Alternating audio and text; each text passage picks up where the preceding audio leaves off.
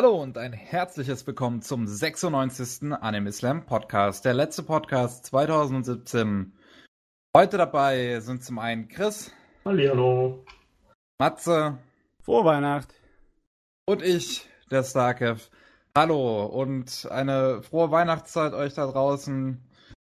Äh, wir nehmen das ja jetzt hier kurz vor Weihnachten auf und ähm, ja, wie ich heute schon sagte, ist der letzte Podcast 2017. Nächste Ausgabe, also die erste im nächsten Jahr, wird dann zum einen unser äh, vierjähriges Fest. Vier Jahre Anime Slam und zum anderen natürlich auch der Jahresrückblick auf 2017, wo wir uns nochmal angucken werden, was alles so äh, ja, dieses Jahr halt rauskam. Jetzt werden wir uns erstmal angucken, was 1996 rauskam. Aber muss ich mal dazu, davor muss ich sagen, Kevin, eigentlich sollten wir das Vierjährige nicht feiern, wenn wir wirklich so Japano-geil sind. Die vier ja, klar, ist keine vier, Glückszahl. Vier ist keine, keine Glückszahl. Ich weiß, äh, irgendwie so ähnlich wie Tod heißt es, ne? Ja. Im Japanischen. Vier ist, vier ist wie Freitag der 13. Das ist nicht gut. Nicht gut. Na gut, na gut. Aber gucken wir uns erstmal an, welcher Anime jetzt 1996 rauskam. Äh, Gott. Matze. 96 war so ein Jahr, das hat Zeugs rausgebracht, wo dann die nervige Sorte von Fan draus entstanden ist manchmal. Ja, ja. Ich dachte, das wäre 95 mit Evangelion gewesen. Ja, Evangelion hat schon den Vorreiter gemacht, aber danach wird's schlimm. Ja, okay. Ich, ich habe mich, ich werde nicht jedes äh, Ding erwähnen, das von 96 wichtig ist, und sitzen wir hier noch morgen rum. Aber zum Beispiel Detective Conan hat da angefangen, und das hat bisher nicht aufgehört, oder? Nein. Nee. Vor 21 Jahren, äh, auch nur zwei Jahre nachdem der Manga angefangen hat zu laufen. Also ich habe die Serie nie wirklich in längerer Form geguckt. Ich habe vielleicht die ersten paar zehn Episoden geguckt und dann gesehen, ah ja, das ist die Sorte von Serie, bei der Entwicklung ganz, ganz klein geschrieben wird. Ich, ich hatte Fortschritt noch kleiner. Ich hatte das Problem, ich habe früher als Kind durfte ich mittags nie Fernsehen gucken, außer wenn ich bei meinen Großeltern war, was einmal pro Woche war. Ähm, und dann habe ich halt auch die ganzen Kinderserien, also dann habe ich Pokémon und One, äh, und na, One Piece war damals, glaube ich, noch nicht so in Deutschland oder zumindest nicht auf RTL 2. Äh, Yu-Gi-Oh!, Digimon, Detektiv Conan. Das Problem gerade mit Yu-Gi-Oh! und Conan war, dass die immer mehrere äh, Episoden gingen, die kleinen Arcs. Ne, da Ah, war, ja, da, ja, bei Yu-Gi-Oh! ja. ging kein Kampf nur eine Runde, bei, bei Detektiv Conan war kein Fall nur eine Folge. Ich konnte immer nur einmal pro Woche gucken. Das heißt, ich habe immer nur Teile davon geguckt und das hat mich so unglaublich genervt. Ja, das ist bestimmt nicht so besonders schnuckelig. Dann habe ich immer auf Reruns gehofft, wo ich dann die zweite Hälfte irgendwie ein Jahr später gucken kann. Äh, Ich glaube auch, dass Conan von Anfang an im deutschen Fernsehen äh, die, die Schere bekommen hat, oder? Ich meine, gleich in der ersten Episode wird jemand mit dem Kopf abgehackt. Das dürfte wahrscheinlich im deutschen Mhm. Fernsehen nicht so gelaufen sein. ich weiß es gar nicht. Also wa- wahrscheinlich, Ich will ja. auch nicht sagen. Naja, das kann man irgendwann mal nachgucken. Oder vielleicht irgendjemand, der das hört, der wird jetzt eine empörende Faust zum Himmel schütteln. Aber naja. Hey, der einzige Ja. Anime, den ich von 96 gesehen habe, ist die ATMS-Team von Gundam. Ja, die OVA mit dem ganz traurigen Produktions äh, ja, Hintergrund. Dilemma. Ja. Wo der Regisseur nach Folge 6 gestorben ist. Nach Mhm. Produktion von Folge 6 und dann musste jemand anderes übernehmen und danach, und was man meiner Meinung nach auch einfach merkt, weil die ersten sechs Folgen bauen großartig auf und dann ab Folge 7 wird die Serie zu einer Katastrophe. Oder mit anderen Worten gesagt, ab Folge 7 wird die Serie wie jede andere Gundam-Serie auch. Obwohl, na, so fies wollen wir ja nicht sein. Aber Gundam ist sehr oft eine schöne, schön anzusehende Katastrophe. Inhaltlich und strukturell. Wenigstens sieht's gut aus. Das stimmt. solange was gut aussieht, ist fein. 96 war auch das Geburtsjahr von Kenshin im japanischen Fernsehen. Ah, die Serie hat's eigentlich ziemlich richtig gemacht und dann äh, war der Manga war der Manga eingeholt und dann haben sie es verkackt. Dä, dä, dä, dä. Das ist die Story, ne? Ich meine, ich, ich habe schon einige Manga gesehen, die sich mit Füller irgendwie putt gemacht haben, aber Ja, okay, man könnte auch sagen, dass Bleach in seinen Füllern erstickt ist und dann nie wieder den Manga weitergeführt oder ja, zu schnell eingeholt hat. Das, der hat dasselbe Problem gehabt, ne? Das Problem bei Bleach sind aber jetzt auch nicht unbedingt die Filler, Die waren sondern dass halt ne? das, ja, dass halt das, äh, das Manga-Material halt irgendwann nur noch langweilig wurde. Ne? Ja, das ist bei Kenshin wirklich tragisch, weil äh, der hat nach dem ersten großen Höhepunkt kam nur noch Füller und dann hat der Manga wirklich seinen besten Teil gehabt. Hm. Und das wird Das- dann nicht mehr adaptiert, oder was? Der wurde nicht mehr adaptiert. Der wurde dann Ah. später äh, ein bisschen verändert gemacht in der OVA. Äh, der hat der Ke äh, Kevin auch gesehen, gell? Ah, das, wie hieß so? Äh, Äh, Trust and Betrayal ja, genau. auf Englisch. Davon habe ich gehört. Mhm, ja. Und, und natürlich das komplette, das Or äh, Original-Manga-Finale, das wurde auch zu einer OVA umgewandelt, aber die war nicht gut. Also, ja, das war. Nee. Also nicht so gut wie im Manga. Ich, ich werde den Manga irgendwann mal lesen, einfach weil dann schon Jump läuft. Ja. Äh, Manga lohnt sich immer noch bei Kenshin zu lesen. Sogar die alte Fernsehserie lohnt sich anzuschauen. Es ist wie eine Shonen-Serie im Endeffekt, aber sie hat ein viel, viel angenehmeres Tempo als so ziemlich 90% aller anderen Shonen-Serien. Etwas schade um den äh, Mangaka, der jetzt tatsächlich doch ja wohl äh, Kinderpornografie besitzt hat und dementsprechend so ein bisschen äh, unbeliebter ist, nennen wir es mal so. Ja. Aber ja, Ach Gott, ich halte mich aus so einem Scheiß raus. Das hört sich alles nach Boulevard, Blatt, Magazin, Nachrichten an.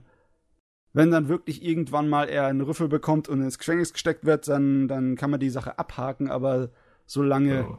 in das ja ich, ich, ich mache da äh, gerade mit den Werken von Leuten eigentlich auch selten äh, irgendwie eine Differenzierung. Also wenn man es jetzt in Kenshin merken würde, dann klar würde ich sagen, ich würde mir Kenshin nicht antun, aber an sich Oh Gott, das ist problematisch, weil ein Anime an sich, ja, die, die beliebte und Art, die beliebte Art und Weise, Anime zu zeichnen seit dem Anfang der 80er Jahre, ist eigentlich alles Lodikon-Kram.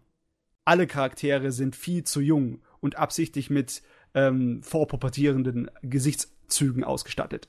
Das also im Grunde genommen könntest du das komplett dagegen schmeißen. Das haben sie auch früher. Früher die Hetze gegen Anime und Manga war alles, alles Kinderpro Kinderpornografie und Gewaltverherrlichung. und- Ja, aber naja, am besten gar nicht erst anfangen, die, die Gedanken oder den äh, Kommentar darüber, weil das ist eine vollkommen fruchtlose Diskussion. Da kann man nichts rausziehen. Äh. Ich meine, ja, es waren die 90er. Da hat so ein Zeugs mich beschäftigt. Was, klar, es hat natürlich geholfen, dass man den kleinen Rebell in sich hatte und sagt, ich kaufe mir die VHSen von dem Zeugs, was mir gefällt. Besonders in Ja. Deutschland, wo sie meinten, mit der Kürzungsschere herzukommen. Wo sie jede von diesen äh, coolen Horrorfilmen, die in den 90er Jahren rauskommen, selbst in der 18er Fassung haben kürzen müssen. Versuch mal Ja. in Deutschland eine ungeschnittene Fassung von From Dust Till Dawn zu bekommen. Das ist ein Ding der Unmöglichkeit fast. Ja, da, da war es natürlich Rebell. Ja, natürlich kaufe ich mir Anime. Die können mich alle mal. Hm. Was ich mir Ja. auch gekauft habe, war Escaflone. Das lief auch 96. Das kam, äh, ich glaube, ich hatte nur ein Jahr oder zwei gebraucht, bis es zu uns kam. Das, das, will, das wurde ja auch irgendwie in Deutschland neu aufgesetzt. Gibt, eine, gibt ein HD-Remaster oder sowas. Ich will es mir eigentlich immer kaufen. Ich will mir die Serie immer angucken. Es sieht aus, als würde es mir gefallen, aber ich komme nicht dazu. Es ist halt eine wahnsinnig hohe Produktionsqualität für eine Fernsehserie aus den 90ern. Also für den Bari hat auch Durchschnitt. dran gearbeitet, ne? Ja, es ist, es ist nicht so krass hohe Qualität wie zum Beispiel Cowboy Bebop. Ja, das ist, das ist ein riesen Ausnahmefall. Aber das ist schon sehr gut gemacht und die Designs vom Kawamori und diese komischen Nasen, die Mhm. habe ich noch in keinem anderen Anime gesehen. Und es war auch der erste Anime, den ich je gesehen habe, wo sie digital, äh, digitalisierte Animationen benutzt haben. Also gezeichnete Animationen, die man dann digitalisiert und verändert hat. Die haben sie aber nur ganz wenig benutzt. Ich glaube, es war nur in der ersten Episode eine Sache. Da haben sie einen Drachen irgendwie digitalisiert. Also schon von Hand gezeichnet und animiert, aber irgendwie äh, mit dem Computer texturiert. Mhm, okay. Früher auf VHS sah das, sah das interessant aus. Da hast man sich gedacht, wie haben die das gemacht? Ist ja fett, ist ja genial, sieht ja so ganz anders aus wie der Rest. Aber wenn du es dann auf Blu-ray siehst, dann siehst du die feinen handgezeichneten Animationen neben dieser Ausgeburt, diesem Pixelkotze. Ausgeburt. Doch, das ist wirklich Pixelkotze. Da siehst du es ganz deutlich, wie verpixelt und wie schrecklich das ist. Und dann, ah, nee, das, das, das ist leider Gottes, ist ein kleiner Schandfleck. Auf dem, sonst ist das Ding optisch absoluter Wahnsinn. Ja, die, also ich, ich gucke gerade nochmal und die äh, Mecha-Designs sind so cool. Also die, das ist ja irgendwie eher so Fantasy-Welt und Mecha, ne? Ja. Äh, und das, man sieht's halt, ne? Es, es, sieht leider viel zu oft alles irgendwie aus wie ein glorifizierter Gundam in Mecha, ne? Also teilweise. Nicht der originale Gundam, der aussieht wie ein Lego-Set, aber ja. äh, alles hat so irgendwie was drin. Und wenn man dann mal sowas. Würde sagen, es ist sogar noch einzigartig cooler als Star Driver, obwohl Star Driver meine Lieblingsmax hat. Die, die, wenigstens sehen die Star Driver Max anders aus. Die ja, Sache richtig. mit Escaflowne ist, das ist halt Kawa, äh, Kawamori und Kawamori, das Problem ist, so viele Leute sind von Kawamori beeinflusst worden, deswegen sieht sein Zeug aus wie Einheitszeugs und Einheitszeug sieht aus wie sein Zeugs. Aber der, der Stil ist halt anders, finde ich, jetzt in ja. Escaflowne gerade. Also ja. Gerade dadurch, wie viele, wie viele Ecken und Kanten die Dinger haben, also einfach, äh, nicht Ecken und Kanten, aber so die sind überdesignt fast schon. Ja, ich, ich finde das cool. Ich werde es mir bald angucken, aber ich muss einfach nur irgendwann mal dazu kommen. Anime gucken ja. ist hart. Anime gucken ist hart, ist wahr. Äh, was waren 96 noch? Es war der X-Kinofilm.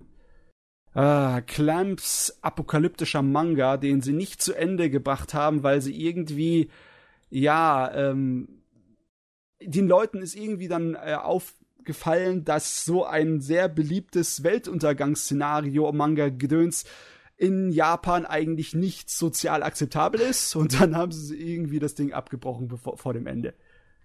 Okay, sagen wir es mal so, in, den, in Mitte der 90er war in Japan auch eine Menge problematische Zeiten. Da gab es auch den, äh, da ist so eine, so ein Kult, so eine Sekte hat einen Giftgasanschlag verübt mhm. ein Jahr vorher auf eine U-Bahn und viele Tote gefordert.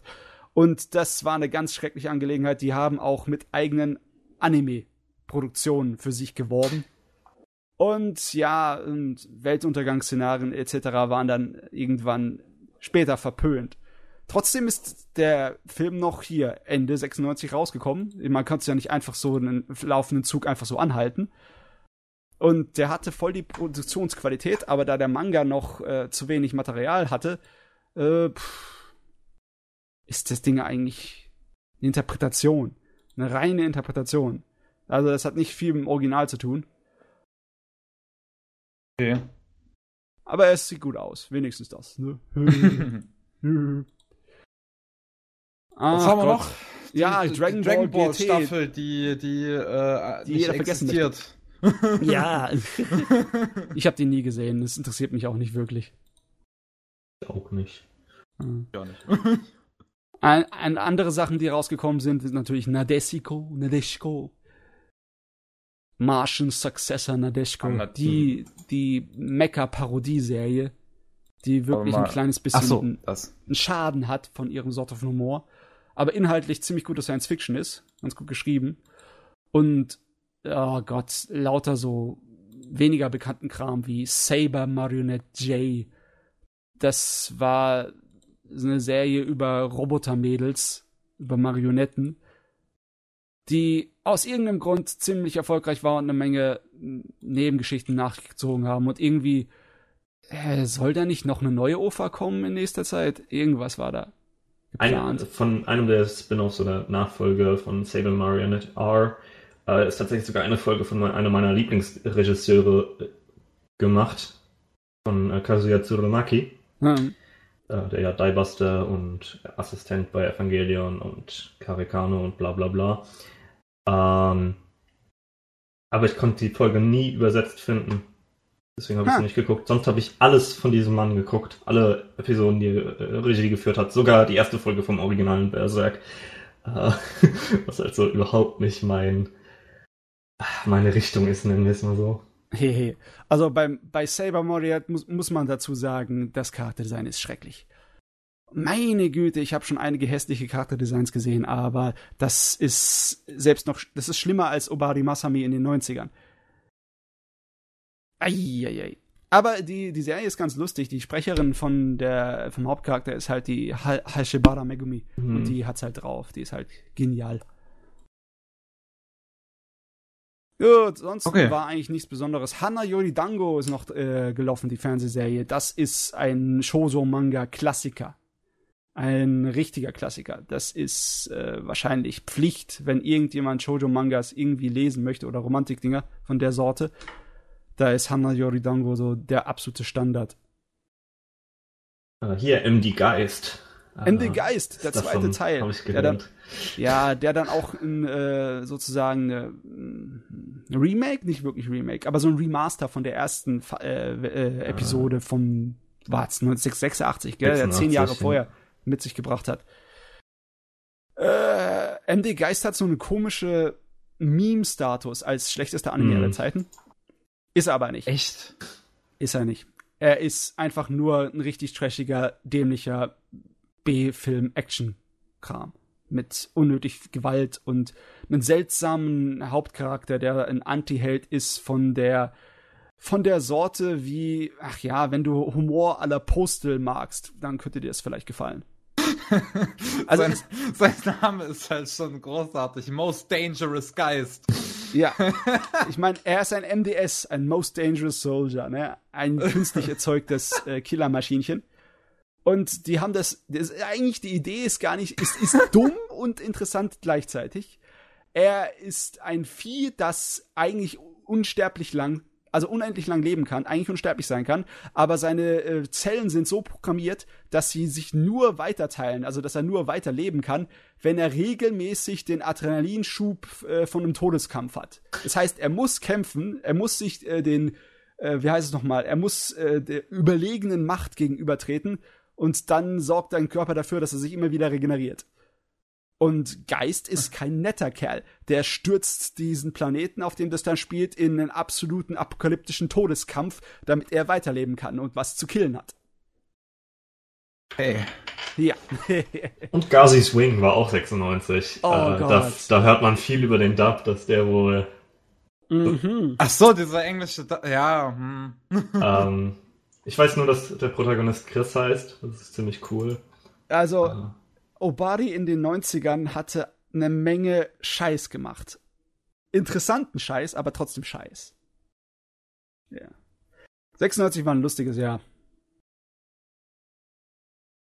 ja. War ganz nett. Ich weiß jetzt gar nicht. 97 ist äh, hoffentlich nicht so, aber ich weiß es Cowboy gar nicht. so- Nee, Das weiß ich. 98. Was? 98 war ein monströses Jahr. Ein unglaublich monströses Jahr. Dafür müssen wir extra Zeit einplanen. Aber 97 war, glaube ich, nicht so heftig. Utena. Also, Utena ist natürlich heftig, aber äh, du wirst nicht erschlagen von heftigem Zeugs. In 98 Ah. wirst du erschlagen von heftigem Okay. Zeugs. ah, Das kann ich jetzt schon vorher sagen. Werden wir beim Jahr. nächsten Mal sehen. Cowboy, Bebop war echt 98. War Das hat 98, mich- ja. Ja, war's.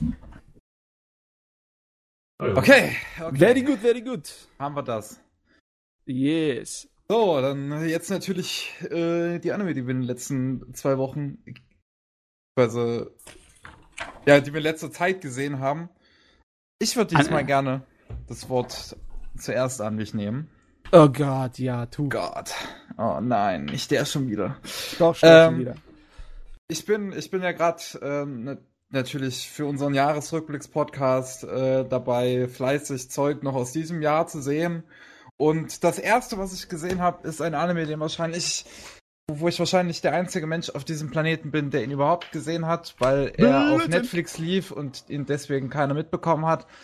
ID Zero heißt der. Äh, die Dings habe ich schon mal gesehen, den, dem äh, Plakat dazu. Klang aber nicht interessant, deswegen habe ich es nicht geguckt. Es ist Mecker. Eigentlich sollte Ja. ich das schauen, aber es sah halt so unappetitlich aus auf den ersten Blick. Also es ist ein äh, Full, Full CGI auf jeden Fall von Studio Sanzingen. Sanzingen ist ein Studio, die eigentlich sich sehr bemühen, ihr CGI halt so, so mit einem klassischen Anime-Look zu versehen, so, dass es halt Also quasi sehr, sehr, ge sehr gezeichnet aussieht im Prinzip. Und ich muss sagen, bei ID Zero funktioniert das richtig gut eigentlich. Also der Anime sieht ziemlich gut aus, meiner Meinung nach. Es gibt auch vor allem viele Shots, wo ich halt echt überlegen musste, ist das jetzt gezeichnet? Ist das CGI? Aber es ist alles CGI. Also, Also, ja. Kevin, du weißt, bei sowas bin ich unglaublich skeptisch. Das Einzige, was ich eigentlich akzeptiere bei sowas, ist äh, gültige 3, äh, also gültige Mhm. Exert Level Qualität an Das Zielschattierungen. ist, das ist ja unfair. Also wenn die die Ja. Spheres da in 3D animieren, äh, das ist ja Du, das, unfair. Weniger als das akzeptiere ich nicht. Ich bin da, ich bin da unfair, ja, das ist wahr. Und wie, wie, wie ist es vergleichbar dazu, Kevin? Sag. Na gut, auf Guilty Gear Niveau kommt ID Zero natürlich jetzt nicht. Sauerei, ja. Ich meine, das Einzige, was ich von Sansigen gesehen habe, ist ein bisschen von Bubuki Buranki.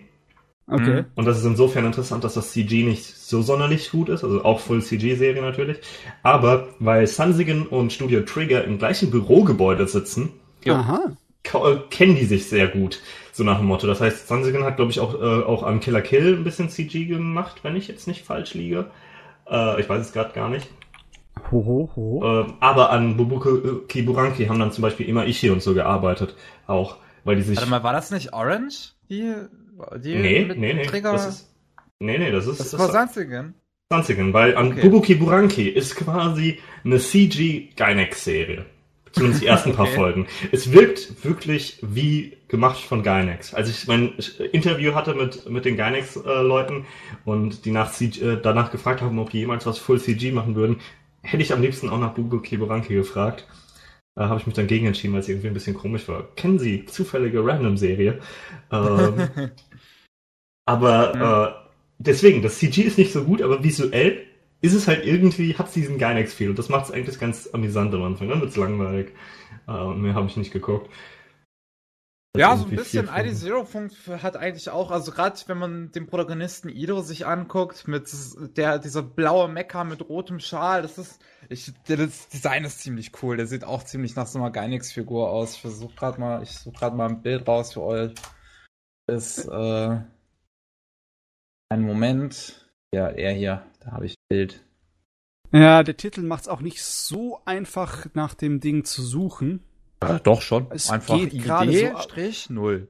Ja, aber wenn du ID-0 einfach zum, äh, in YouTube eingibst, dann kommt nichts, dann musst du Anime dazu schreiben. Was? Echt? Ja, ja, der ist gerade geweigert, der Glaube ich dir nicht. Wenn ich das so eingebe, dann kriege ich nur ID Zero. Wenn ich das so einkrieg, dann kriege ich einen türkischen äh, Song hier und dann habe ich, was ist das Fuck. hier? Der, Was machst du? Kolbi Kailat, Ich weiß nicht, was du machst. Auf jeden Fall. Ähm, IDO Audela. Ich krieg nur äh, hier osteuropäischen Kram, aha. wenn ich ID minus Zero eingebe. Also I, D, Minus null. null. Ja, Alles zusammen. Ja. Wahrscheinlich suchst du einfach nach mehr Anime, sagt er. Deswegen wird das bei dir direkt reingehämmert. Na egal, ich, gefunden habe ich sowieso. Also es geht. Also sprich mal, was ist der Inhalt? Ja, was ist der Inhalt? Ist, ähm, Zukunft, so Menschen haben ein Erz entdeckt, äh, auf dem sie jetzt ihre Technologie 100% aufbauen, weil dieses Erz irgendwie super toll und geil ist. Und ähm, dann entwerfen sie Roboter, die Eye-Machines. Und diese Eye-Machines, die sind halt, das sind riesengroße Roboter, die sind locker 20 oder 30 Mal so groß wie ein Mensch. Ähm, und die können gesteuert werden, äh, also die, die, die werden im Weltraum benutzt, um diese, dieses Erz von Meteoriten abzubauen. Und die können gesteuert werden, indem ein Mensch in eine Kapsel geht ähm, und das Gedächtnis von diesem Menschen auf den Roboter übertragen wird. Und Ja, ja, okay. Sehr Cyberpunk-mäßig. ja, und äh, ja, so, so wird dann halt das Orichal, so heißt dieses Erz, ähm, äh, wird dann halt von diesen riesigen Eye-Machines mit irgendwelchen nochmal 50-fach so großen Bohrern abgebaut. Und da haben wir dann die Protagonistin, äh, Maya, die ihren ersten richtigen Auftrag hat äh, und dabei von Piraten angegriffen wird. Also von Space-Piraten. Und äh, dann von diesen Piraten mitgenommen wird.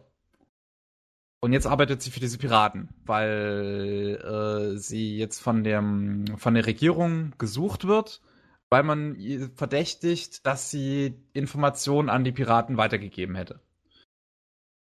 Und ja, diese Piraten lernt man halt so ein bisschen kennen. Das sind eigentlich total nette Leute so. Die wo- wollen eigentlich nur so ein bisschen ihr Ding machen.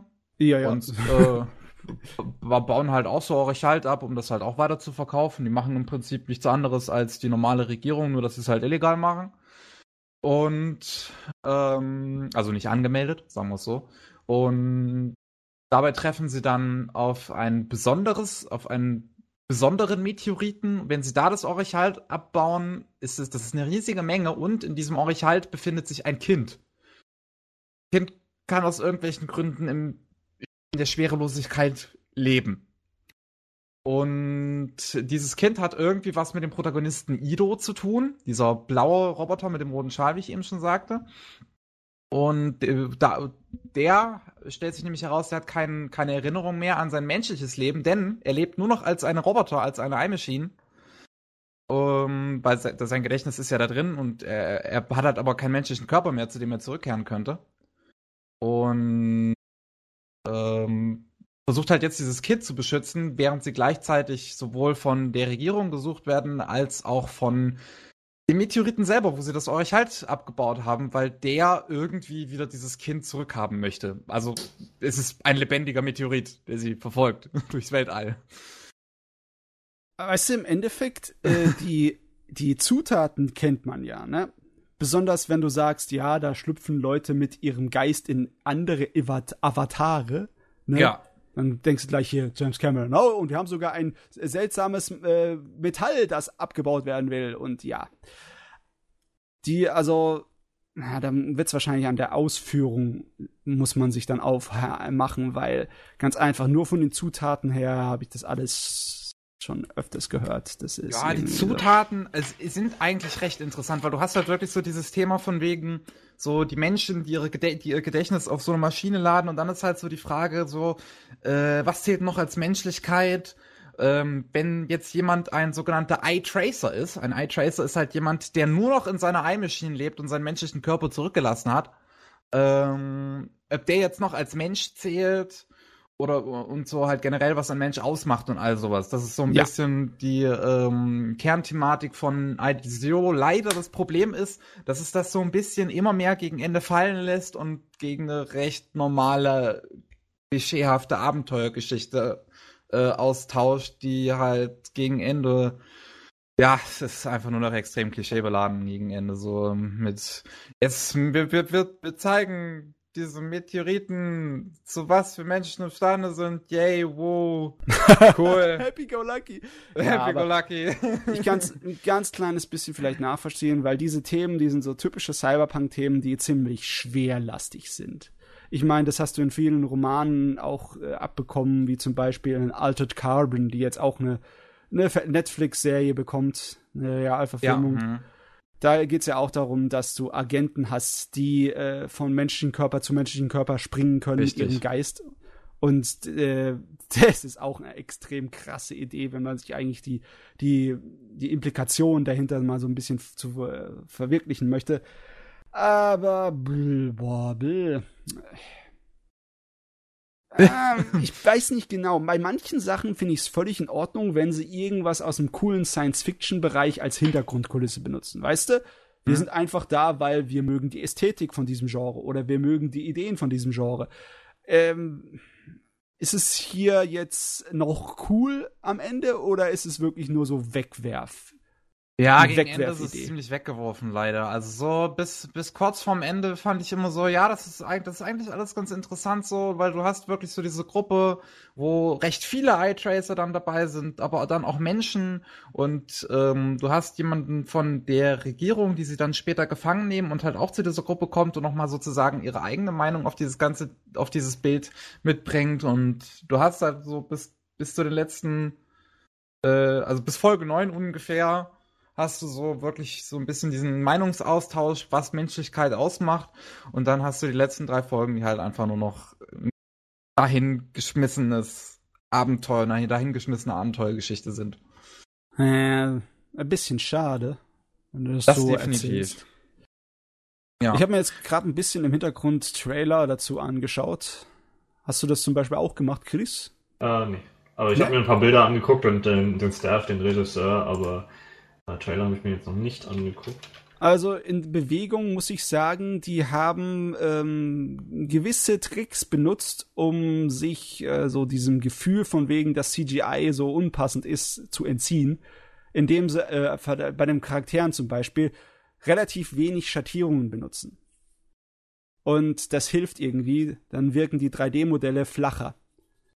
Dann wirken sie nicht so, ähm, ja, so wie kalte Brocken Metall. Das, habe ich auch immer das Problem, weißt du? Wenn du äh, auf eine bestimmte Art und Weise mit dem Sale-Schattierungen äh, mhm. 3D-Charaktere dreidimensional aussehen lässt, dann wirken sie wie Puppen. Aber mhm. hier, die, die umgehen das, indem sie einfach ihre Charaktere ein bisschen weniger Schatten verpassen und die Schatten dafür bei den Robotern drauflegen. Dann wirken die Roboter viel künstlicher, was passt zu ihnen, und die Charaktere wirken viel zweidimensionaler. Also das haben sie nicht schlecht gemacht, muss ich sagen. Aber halt kein ja. Guilty Gear. Kein Guilty Gear. Aber trotzdem, also noch, noch bin ich nicht abgestoßen davon. Das ist schon mal ein Pluspunkt. Generell wird CG ja glücklicherweise immer besser. Äh, ja. Gerade wenn man sich auch diese Season Land of the Lustrous anguckt.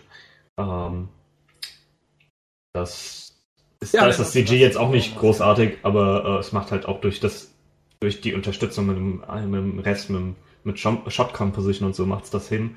Und ich denke, dass die Anime-Regisseure jetzt ein bisschen den Haken raus haben oder zumindest auf einem guten Weg sind. Ja, ich weiß nicht, ob die Regisseure es sind oder einfach nur das, der technische Stab. Das kann du? natürlich auch sein, ja dass dann die Animationsregie oder beziehungsweise der, der, der, Kunst, der künstliche, der Art Supervisor, dass der daherkommt und sagt, ey, ich habe eine Idee, wie man das gut aussehen lassen kann. ich weiß ja. es echt nicht. Kann ja gut sein, nicht. dass der Regisseur herkommt und sagt, ich bestimme jede Kleinigkeit des Produkts. Der Regisseur hat Code Geass gemacht. Ich weiß nicht, ob der irgendwas äh, Normales denkt. Ähm. Ah, ja. ja.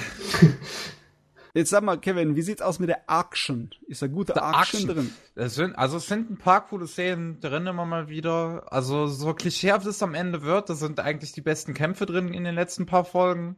Gerade so, wenn du halt, weil gegen Ende noch ein ziemlich cool designter Roboter dazu kommt, der sich als großer Bösewicht herausstellt.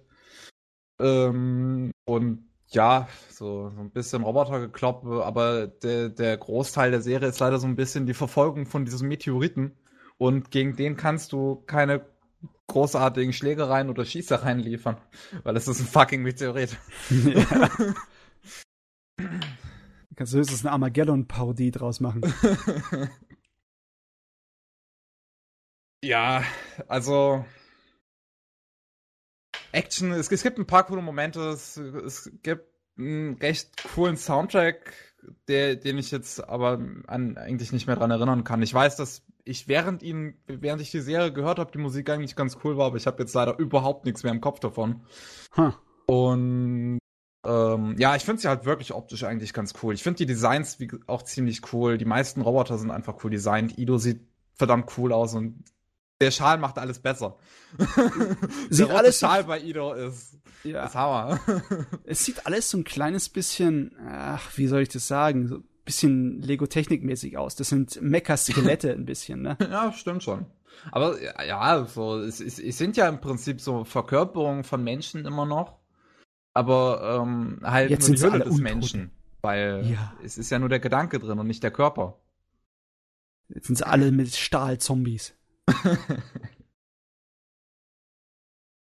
Ja, naja. Jedenfalls, ID Zero ist eine ganz nette Serie. Ich finde, da kann man durchaus mal, mal reinschauen, um zu gucken, ob das was für einen ist. Ich finde so, der Anfang ist ein bisschen komisch so. Die erste Episode die ist so, so wirklich richtig dahin geworfen. Das ist erstmal schwierig, so ein bisschen dem Ganzen zu folgen, weil du wirklich so dieses, du wirst einfach nur hineingeworfen als Zuschauer und nichts wird dir großartig erklärt. Brauch, ich habe da wirklich ein bisschen gebraucht, um damit warm zu werden, aber dann fand ich es eigentlich ganz nett. Ähm, gibt's auf Netflix, wie gesagt. Die deutsche Synchro ist äh, überraschenderweise wahrscheinlich einer der besten äh, Netflix-Anime-Synchros. Was, mhm. was mich bei dem Nischentitel hier halt wirklich überrascht hat. Ähm, und ja, die Serie kennt halt kein Schwein und deswegen wäre es vielleicht ganz cool, wenn die doch jemand anderes noch sehen würde. Und wie kommst du auf die Idee, dass die kein Schwein kennt? Ich meine, Netflix ist nicht gerade so gering verbreitet. Naja, also auf MyAnimeList zumindest hat es gerade mal 3000 Eintragungen. Das sind verdammt wenig für MyAnimeList. Okay. und ähm, ja, und ich habe auch nie äh, in, in meiner Bubble und bei irgendwelchen Anitubern oder sonst wem da über jemanden über diese Serie reden hören.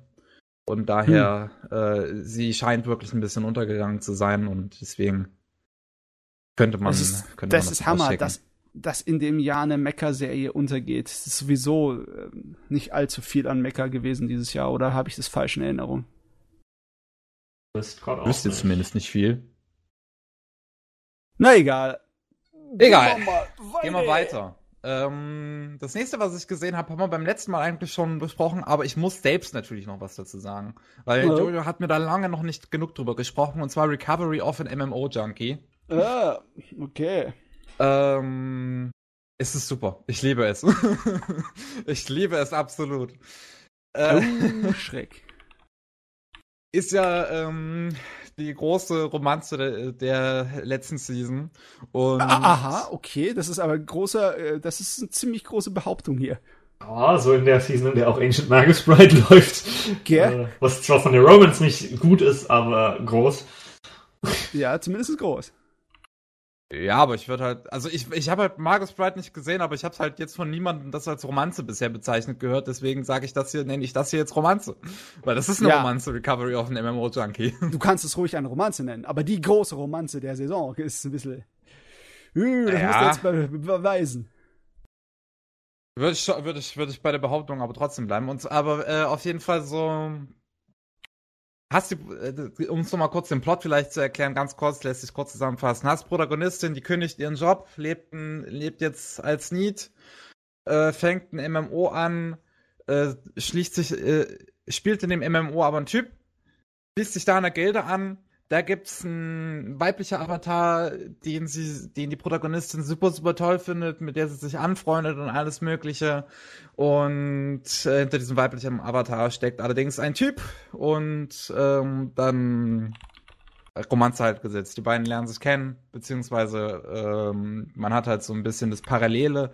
Sie, sie lernen sich online kennen, während sie gleichzeitig auch sich im echten Leben zufällig kennenlernen und dann sich das alles ein bisschen miteinander vermischt und sie halt äh, überlegen, hä, warte mal, ist das jetzt nicht die, die ich da so kennengelernt habe? Weil das, was die mir hier gerade im Online-Spiel erzählt, ist irgendwie zufällig das, was mir auch passiert ist, so ungefähr.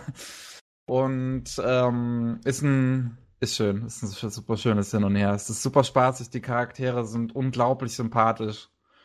Ähm, finde die Art und Weise, wie sie sich tatsächlich kennenlernen online, ist irgendwie ähm, interessant, da sie ja sowohl, dass sie ja auch online so gewisserweise Gefühle füreinander entwickeln, obwohl sie halt jeweils nicht wissen, was hinter dem Avatar sozusagen steckt. Also du hast halt die Protagonistin, die sich in einen weiblichen Avatar verliebt und den, der Protagonist, der sich in einen männlichen Avatar verliebt. Das heißt, entweder sie sind bisexuell oder, wie heißt das, wenn es einem egal ist, pansexuell, oder? Ja.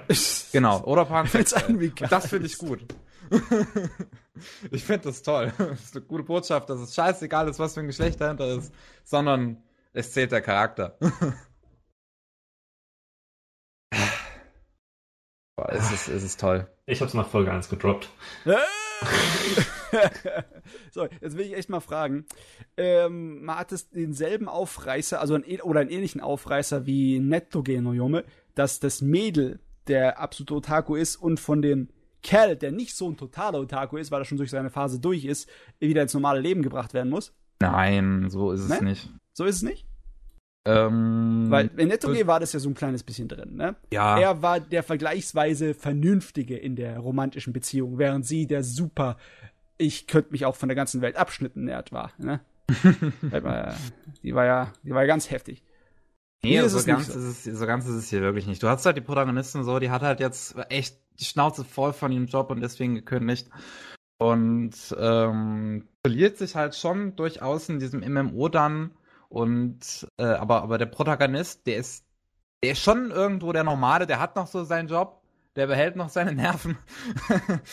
äh, aber der hat, der hat auch nicht so Probleme mit seinem Job, wie die Protagonistin hatte. Aber ähm, ja, wenn sie sich dann halt so, so, so kennenlernen, ist er jetzt nicht so wirklich das Wiederaufbauen von ihr, sondern einfach nur so. wie soll man das jetzt sagen?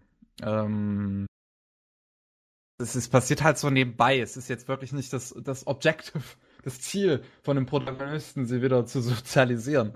Okay. Sondern das ist einfach nur ein, ein, ein Teil von dem Start ihrer Beziehung. Aber für die Machtverhältnisse in der Beziehung finde ich das schon wichtig zu fragen, welcher von den beiden ist der größere Fachidiot, der größere Nerd. Wer ist der Mm. größere Nerd?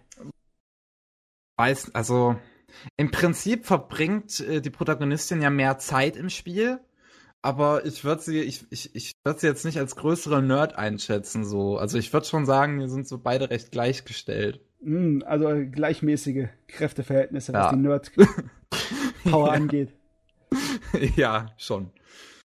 Ähm, ist, ich, ich, ich, was soll man noch großartig dazu sagen? Also ich, ich weiß halt wirklich Also- nicht, was großartig dazu zu verlieren. Es ist einfach, es, es Kevin, macht so viel Kevin. Spaß.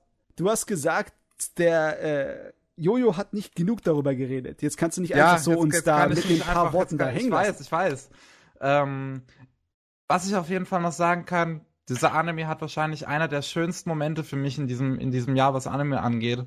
Einfach, ähm, wenn, wenn die Protagonistin erfährt, wer halt der Protagonist im Spiel ist, so, wer, wer sein Avatar ist. Und, und dann, dann hat man einfach einen Moment, wo sie so unglaublich glücklich ist. Und das ist so ein schöner Moment.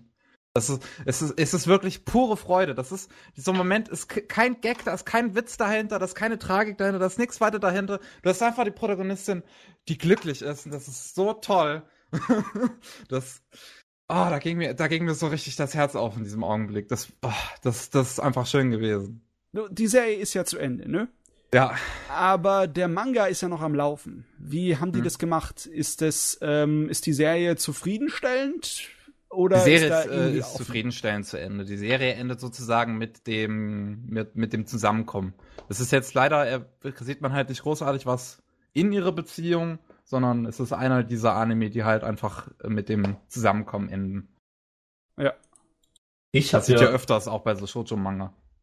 Ja, ich, ich hab ja leider äh, gehört, dass die Serie durchaus aber äh, Stalker-Tendenzen glorifiziert in einem gewissen Maß. Also dass der, der Kerl dann quasi über sie, äh, ich weiß nicht, wie extrem es ist, aber dann quasi hier über ihren alten Job äh, versucht, Sachen rauszufinden. Äh, wie, wie hast du das so gesehen? Also. Also, sagen wir mal, es gibt einen Moment in der Serie, den ich dann weird fand.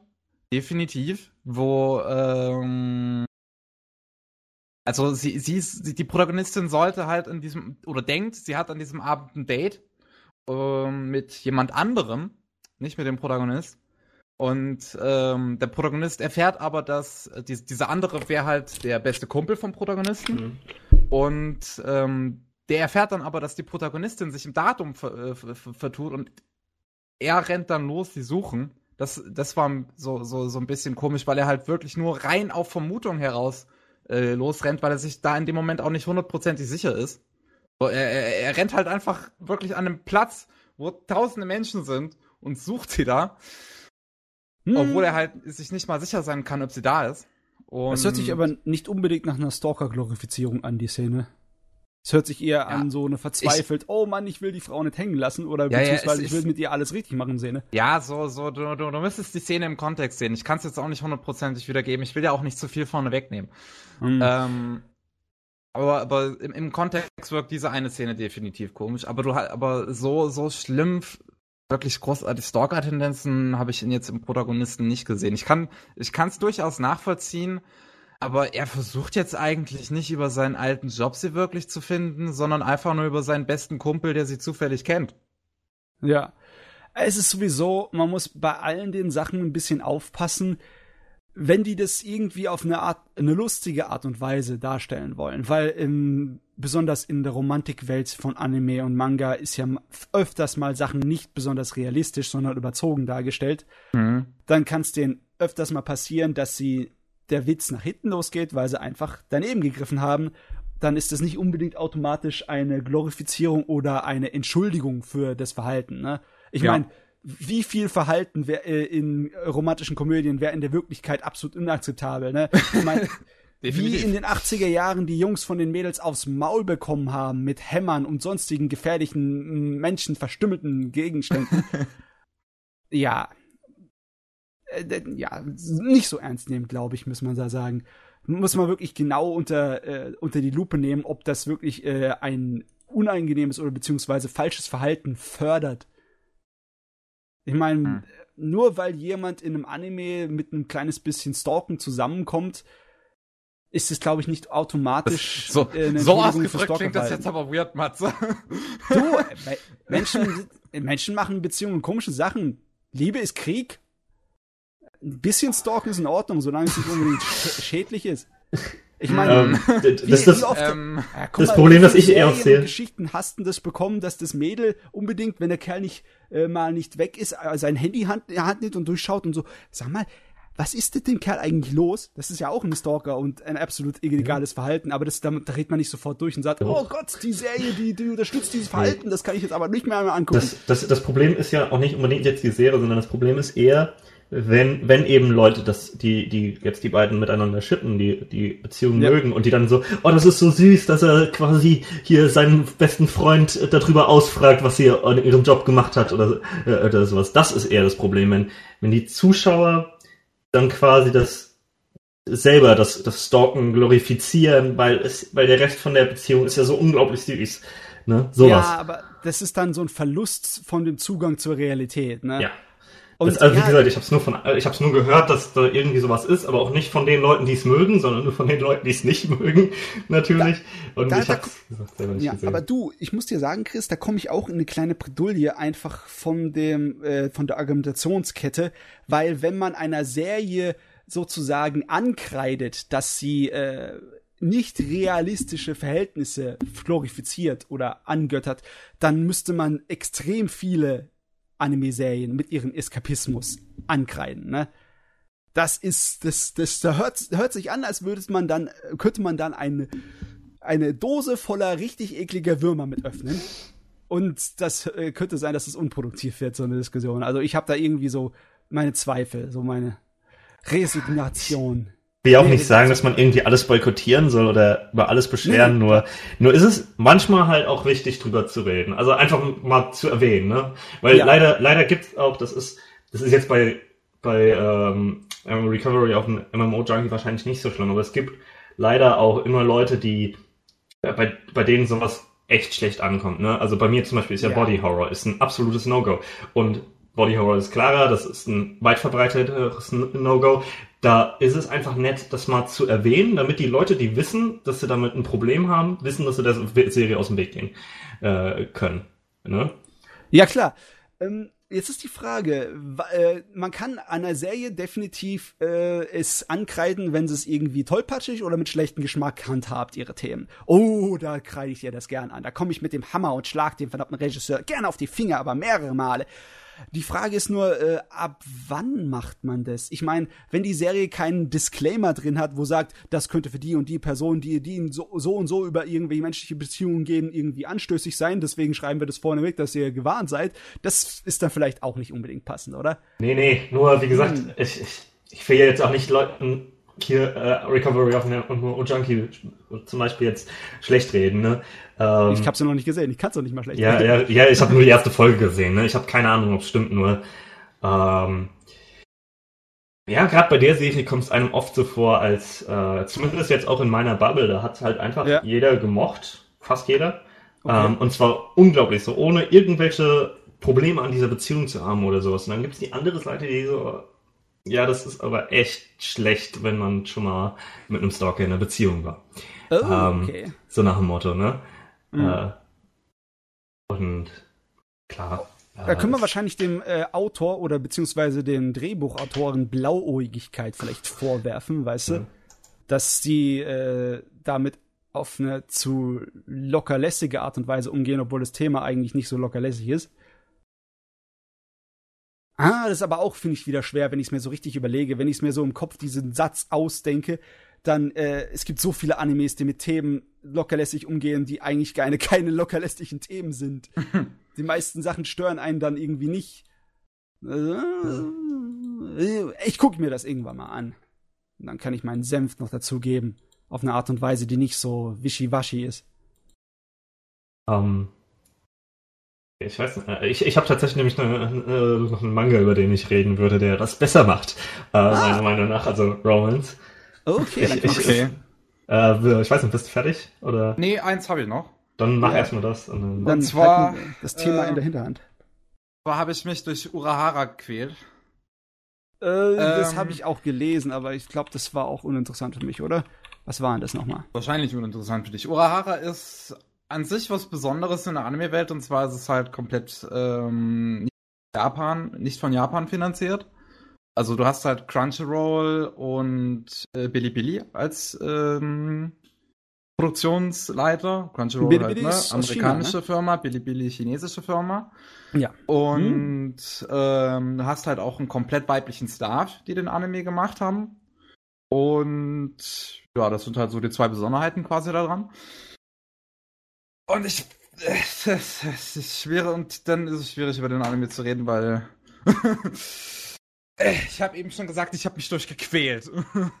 Was ist es überhaupt? Ich ähm, habe nur gesehen, auf den ersten Blick ist es bunt und mit äh, Fashion und Tierkostümen und ja. Kannst dir auch nicht hundertprozentig sagen, was das ist.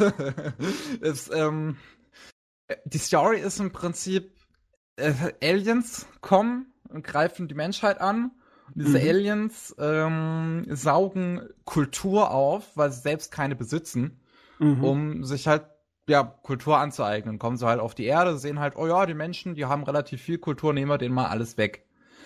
Und äh, dann haben wir die drei Protagonistinnen, die eigentlich einen Modeshop und Süßigkeiten-Shop äh, ähm, führen. Und die die begegnen dann einem kleinen Mädel, das einen sprechenden Schrimpen mit, mit sich trägt. Und die, die werden dann ausgestattet mit Superwaffen, um gegen die Aliens zu kämpfen. ähm. Ja, Boah. okay. Das klingt cool.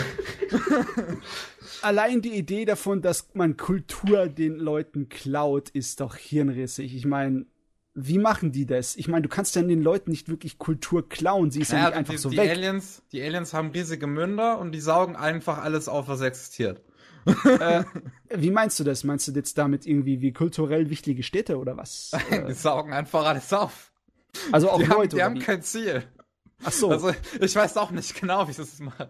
Sie gehen einfach hin und, und saugen einfach, sie saugen Gebäude auf und sie saugen halt alles auf, was da ist und dann, dann okay dann später, später in der Serie sieht man dann halt so, wie sie quasi bestimmt, was jetzt kulturell wertvoll ist. Da hast du so die Prinzessin der Aliens und ähm, so, so dann die ihre Untertanen, die ihre Untertanen kommen dann halt mit irgendwelchen Sachen, die sie bei dem jeweiligen Volk entdeckt haben und zeigen das halt so hin, hier guck mal, damit kannst du das und das machen. Die Prinzessin entscheidet dann so, ob das jetzt kulturell wertvoll ist oder nicht.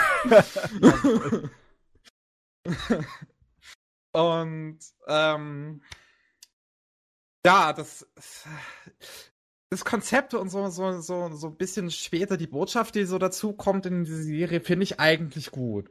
Weil Serie, also ich glaube, ich bin mir nicht sicher, ich glaube, die Serie ist eher für ein jüngeres Publikum gedacht.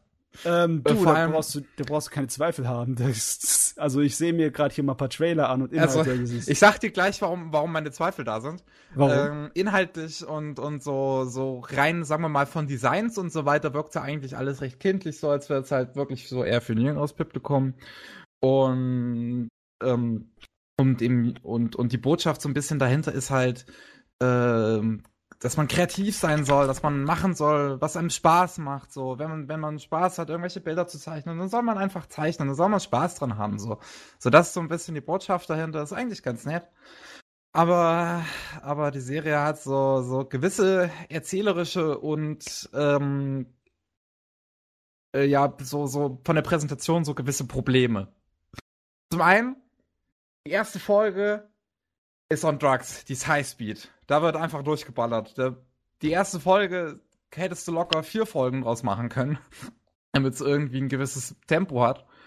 Aber da, ja, da, da, wird von einem Punkt zum nächsten gesprungen und ich, äh, ich, ich weiß nicht, ob, ob ihr das irgendwie kennt, so dieses, dieses äh, GIF, wo, wo halt äh, Überschrift ist halt Me watching Anime with, with Subtitles, so wenn man dann nach unten oben springt, so die ganze Zeit mit dem Kopf hin und her. Du ging's mir halt wirklich bei der Serie. War, äh, zumindest bei der ersten Folge, weil es halt wirklich so, du, da wird im Sekundentakt geschnitten und ich muss halt wirklich so mit meinem Kopf hoch und runter springen, irgendwie die Untertitel zu lesen, um irgendwie zu gucken, was im Bild vor sich geht. Weil das Ding viel oh. zu ah. rasant ist. Kevin, wir müssen mal zusammen Puni Puni Puni gucken. Das ist der absichtlich schrecklichste Schnitt im Anime. Da wärst du zugeballert mit so viel Informationen, bis das alles rauskotzt. Ich glaube halt hellig. nur nicht, dass das bei Urahara Absicht ist. bei Poemi glaube ich, dass das Absicht ist, bei Urahara glaube ich nicht. Glaubst du es nicht absichtlich? Okay. Uh. Nee. Das, das wäre natürlich nicht so schön.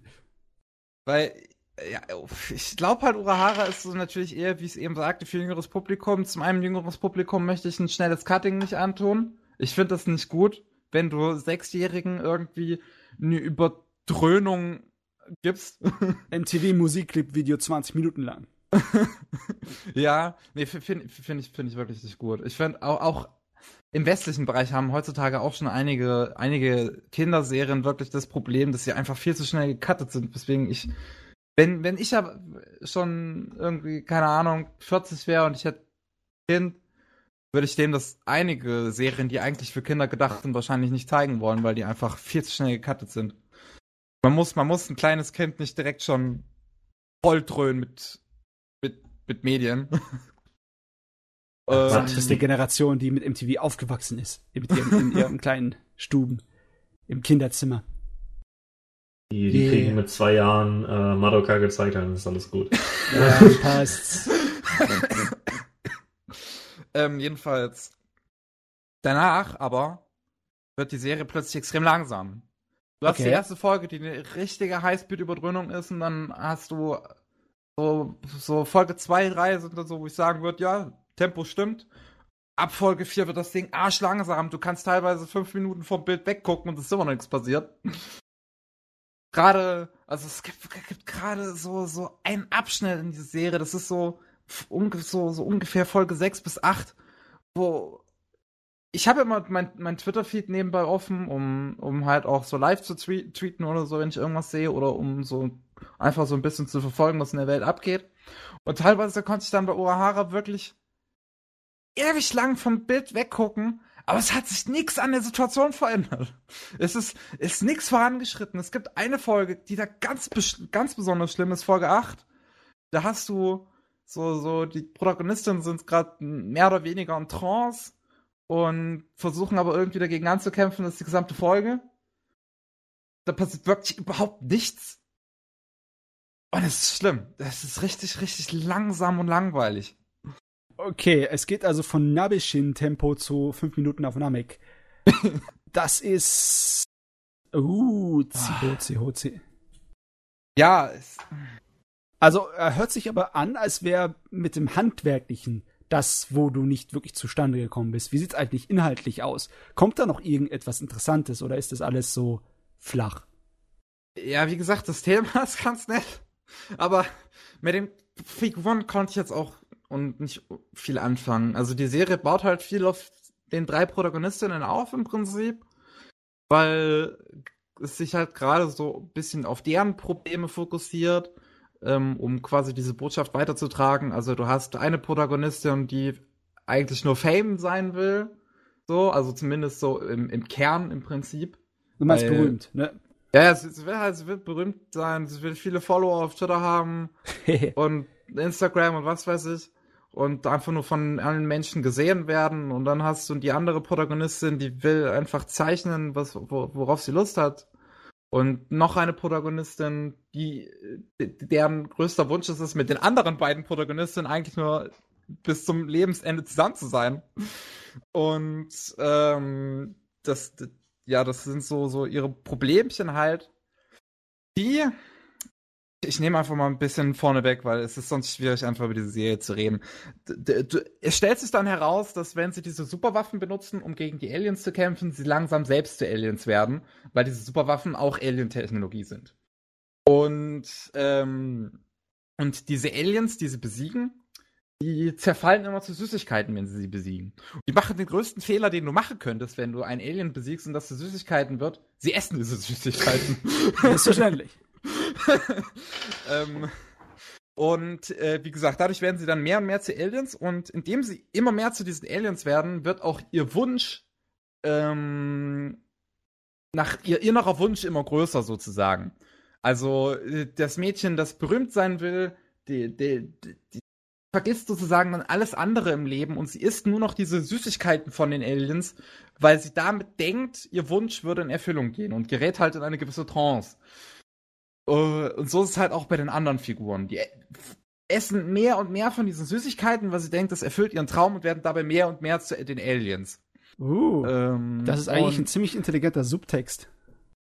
Ja, durchaus. Nur wenn man in dem Moment irgendwie nichts mit den Figuren anfangen kann und sich irgendwie, ja, die einem scheißegal sind, dann kann mich die Serie in dem Moment auch nicht abholen. Vor allem, wenn es ja. dann halt, das, vor allem, wenn dann das Tempo so extrem langsam ist ab der Mitte. Ja, klar, das, das ist problematisch, weißt du? eigentlich den Subtext könnte man übertragen auf verschiedenste Dinge, wie zum okay. Beispiel, ähm, wenn man mit kreativen Dingen berühmter und berühmter ja. wird, sagen wir mal mit Idol lesen oder mit sonst irgendeinem Unterhalt, Unterhalter oder Komödianten oder, oder Zeichner oder sonst was. Und wenn du sozusagen äh, dich darin verlierst, in so einer gewissen Sucht nach mhm. Öffentlichkeitswirksamkeit mhm.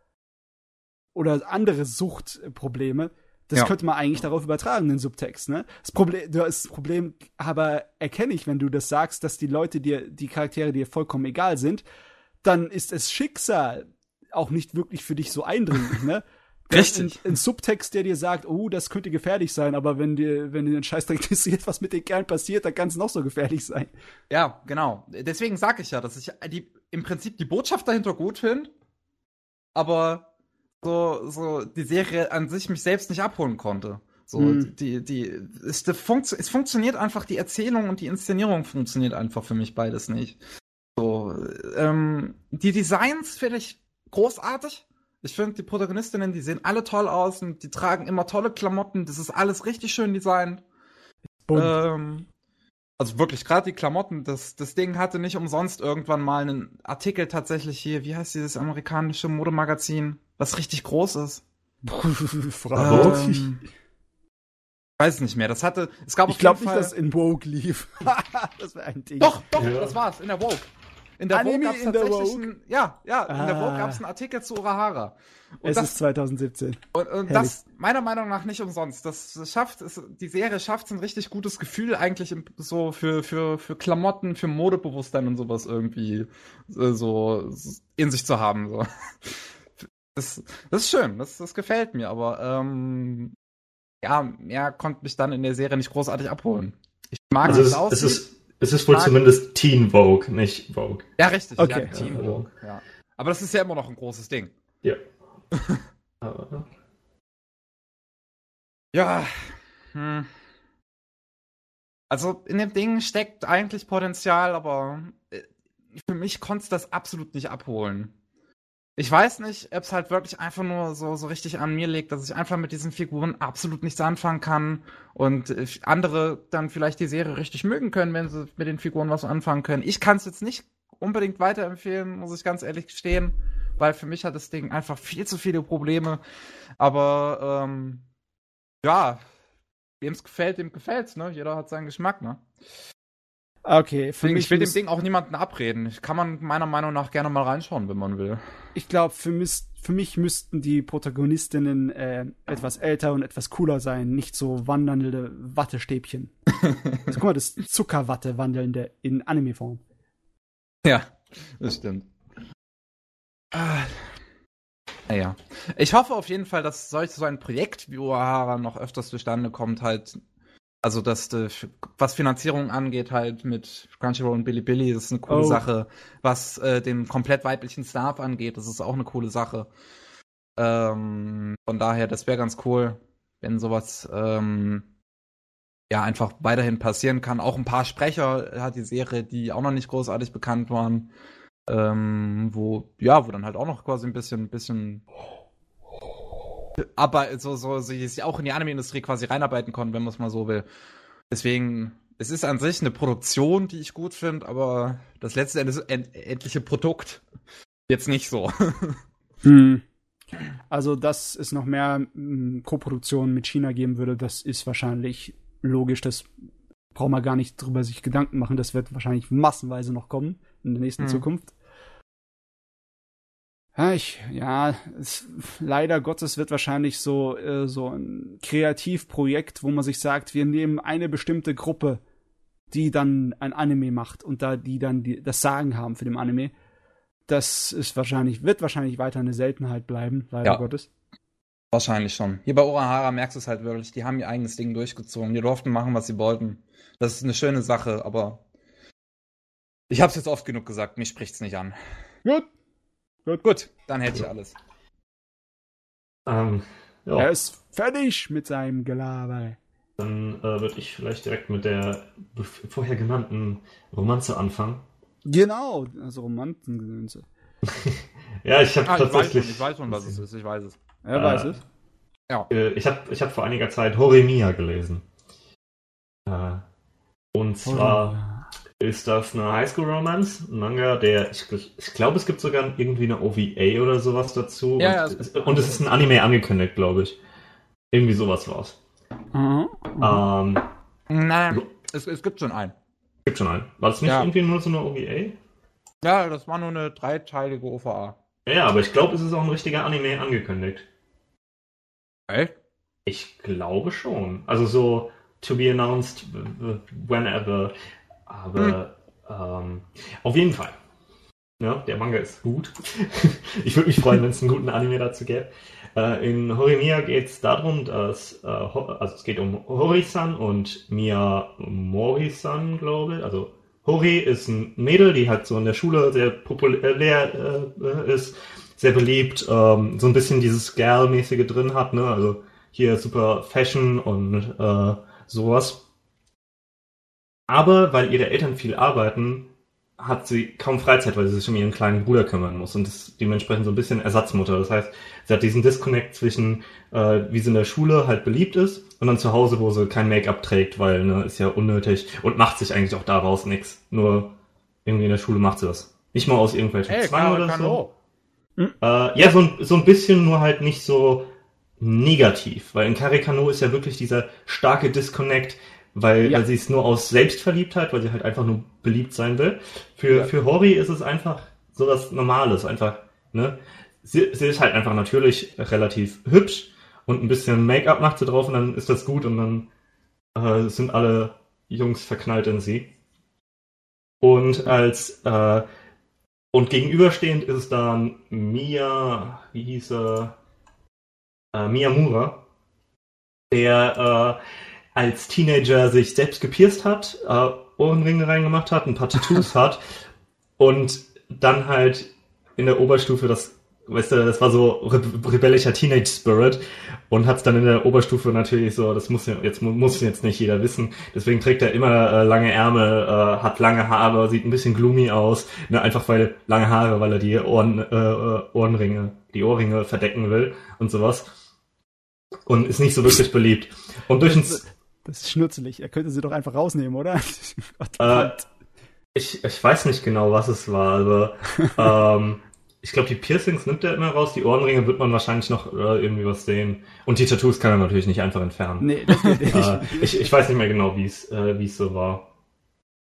Und ähm, durch einen Zufall ist dann quasi äh, Miyamura, der äh, quasi Horis kleinen Bruder, der gerade vom Kindergarten äh, oder irgendwo spielen war, der sich dann ein bisschen verletzt hat und dann bringt er ihn natürlich nach Hause und dann treffen die beiden sich, wobei Hori erstmal gar nicht bemerkt, dass es Miyamura ist, ne, weil, weil er halt dann anders aussieht, Haare nach hinten, ne, äh, so dass man ihn gar nicht erkennen würde, keine, trägt keine Brille und sowas.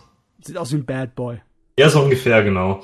Äh, und dann ist es halt so, dann, dann teilen die beiden quasi, also weil, weil Hori dann natürlich keine, kein Make-up trägt und alles, äh, dann teilen die beide quasi das Geheimnis, obwohl nichts, es ist nichts Großes. Also es ist nicht wie bei Karikano, wo, ne, wo die dann die Dynamik darauf aufbaut, dass die beide wissen, wie scheiße der andere ist.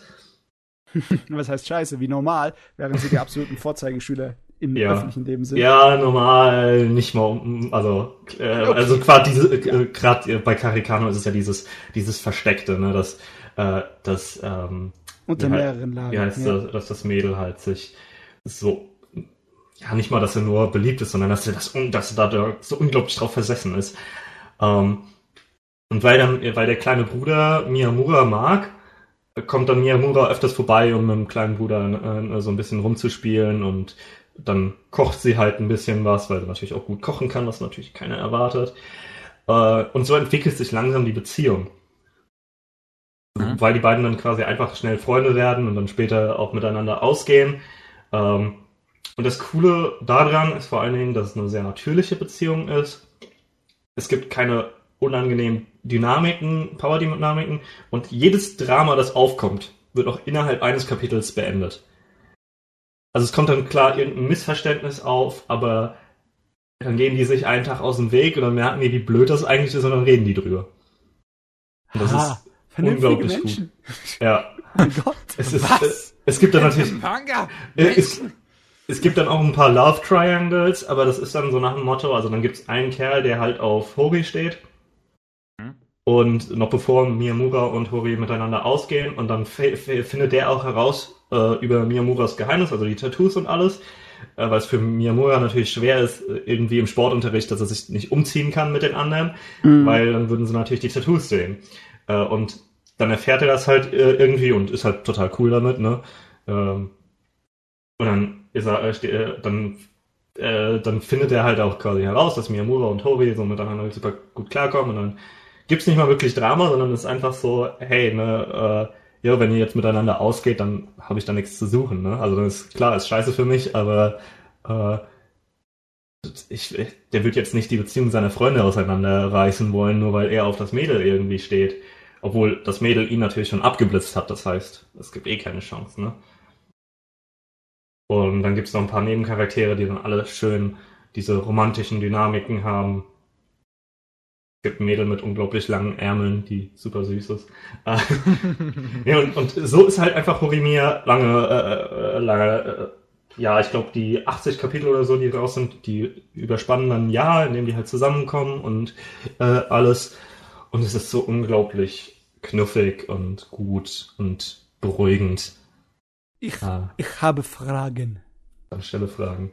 Ähm, das ist ja ein lustiger Werdegang mit dem Werk. Das ist ja selbst veröffentlicht worden und das ist Genau, das war eine Webnovel, genau. Und wurde dann, Jon-Komma, oder? äh, Manga-Angelegenheit. nee, ich glaube nicht. Ich glaube, es war das einfach. Original war ein? Vorkomma. Oh, das wusste Ja. ich nicht. Aber ja, genau, so eine Webnovel, die dann halt noticed wurde und quasi richtig als Manga veröffentlicht wurde. Also du hast die Manga-Fassung jetzt richtig, ich gemeint habe den wahrscheinlich, Manga ne? gelesen. Ja. Hm, hm, hm. Weil ich habe mir nämlich gerade die ganze Zeit gefragt, wie funktioniert diese ganze Entwicklung und Charaktere und alles als Jon-Komma? Aber ja, nee, okay, da haben sie also eine äh, saubere Manga-Fassung draus gemacht. Also was heißt sauber? Also eine, eine durchgehende. Ja, genau. Wie bei One Punch Man. Beispiel. Ja, auch ein One Punch Man nicht unbedingt ein One-Komma war, oder also ein, Ja, ein gut, es Vier-Komma. war, es war kein Vorkomma, genau. Sorry, aber auch so ein Webmanga, ne? Ja. So ein Ding. Hm, ähm, jetzt wegen der Romanze. Ähm, findest du die so viel besser, weil sie sich nicht an diese typischen Drama-Regeln hält? Also, dass man es interessant machen muss. Das, da müssen ja eine ganze Menge Manga und Anime, weil sie halt einfach serialisiertes Zeug sind, in Serie produzierter Kram, müssen irgendwie die Standardhaken benutzen, um den Zuschauer und den Leser bei Laune zu halten. Und deswegen wird halt die Dramatik eingeführt, die manchmal so ein Mhm. bisschen arg stereotypisch ist, ein bisschen schablonenhaft und manchmal ein bisschen gezwungen. Findest du es deswegen so gut, weil das hier fehlt, oder gibt es noch einen anderen Grund, warum du Es- es zum Beispiel jetzt hier so als bessere Romanze als äh, zum Beispiel, was der Kevin erwähnt hat? Cavalry of an MMO-Junkie hat aber zum Beispiel auch keine so klassischen Erzählstrukturen. Das ist halt auch ganz lieb und das ist auch jedes Drama sehr schnell abgeschlossen. Aber Was ich halt gut finde, ist halt wirklich, es ist, es ist natürlich. Heißt das, das sind halt ein alter Lehrer von mir, den äh, mein, mein Highschool, also mein Schulleben war unglaublich Anime. Ähm, wir, wir, hatten einen, wir hatten einen Lehrer, den wir Papa genannt haben. Äh, ne? Okay. Oh Oh, und der hat uns gegen Ende der Schulzeit, hat er irgendwann mal gesagt, dass wir äh, unseren besten Freund oder unsere beste Freundin aus der Oberstufe heiraten, äh, äh, also in der Zukunft heiraten sollen, weil so gut lernen wir nie wieder jemanden kennen. äh, da hat er theoretisch auch recht. Äh, ich habe ja meine, meine beste Freundin aus der Oberstufenzeit, die meine kleine Schwester ist quasi. Äh, die ich äh, ich habe sie adoptiert als Schwester. Ja, darf's. Ähm, ich ich, ich werde niemals jemanden so gut kennenlernen wie sie. Äh, und ähm, genau, genau sowas hat das einfach. Also die, die starten halt als Freunde und daraus entwickelt sich mehr und es ist halt so unglaublich natürlich und ja, so überhaupt nicht mean-spirited und das ist einfach nett. Sowas, es ist auch re also realistisch in dem Sinne, äh, klar. Ähm, nicht überzogen. Es gibt ein paar überzogene Sachen drin, wie zum Beispiel der, der Vater von Hori, der halt kaum zu Hause ist, weil er irgendwo anders arbeitet und auf einmal ist er zurück und das ist, der ist so extremst hyperaktiv in dem Sinne. Okay. Ähm, oder halt auch ein paar Quirks sind natürlich äh, überzogen. Denn Hori äh, geht total auf Horrorfilme ab, während Miyamura, der Kerl, äh, sie nicht sehen will, möchte, aber immer dazu gezwungen wird. Äh, und, und so ist das einfach, ja, es ist, es ist halt wirklich was, wo man, wo man sich langsam, man, man lernt die Charaktere halt auch selber kennen. Es fühlt sich richtig an. Ne? Es fühlt sich, als wäre man quasi mit den Charakteren da, in dem Sinne, als würde man sie wirklich kennen als Freunde. Und das ist echt cool und toll. Und wie gesagt, keine unangenehmen, äh, unangenehmen Dynamiken, keine Stalker. Äh, äh, also sobald da irgendwie mal Charaktere aufkommen, die dann so ein bisschen stalkerig sein werden oder so, dann wird das ja gesagt, hey, nee, das ist nicht okay. Und dann, oh ja, sorry, wollte ich gar nicht. Ne, hast recht, war eigentlich scheiße. Sowas in die Richtung. Und äh, das ist Ah. einfach angenehm. Es hört sich sehr konfliktfrei an. Ja, also wie gesagt, ein paar Charaktere gibt's, aber das ist dann sowas wie, ähm, ne, Miyamura mag halt keine Horrorfilme und will's halt natürlich nicht sagen, weil Hori so unglaublich darauf abgeht. Und dann äh, ist es, geht er ja halt einfach zwei, dreimal aus dem Weg, so nach dem Motto, boah, willst du vorbeikommen? Äh, ich äh, äh, ich habe einen neuen Horrorfilm oder sowas und er, äh, ich habe heute keine Zeit. So zwei, dreimal und dann denkt sie sich so, hey, ist was, ist was falsch mit mir? Habe ich was Schlechtes gemacht? Ähm, und dann, weißt du, am Ende des Kapitels äh, kommt dann raus, dass es nur wegen den Horrorfilmen ist. So nach dem Motto. Oder- sich sehr, sehr putzig an. Richtig. Und das ist gut. Ach Wow. ja, äh, was Romantik-Mangas angeht, ist ja auch letzten Monat äh, Kimi ni Todoke zu Ende gegangen. Das ist jetzt zu Ende?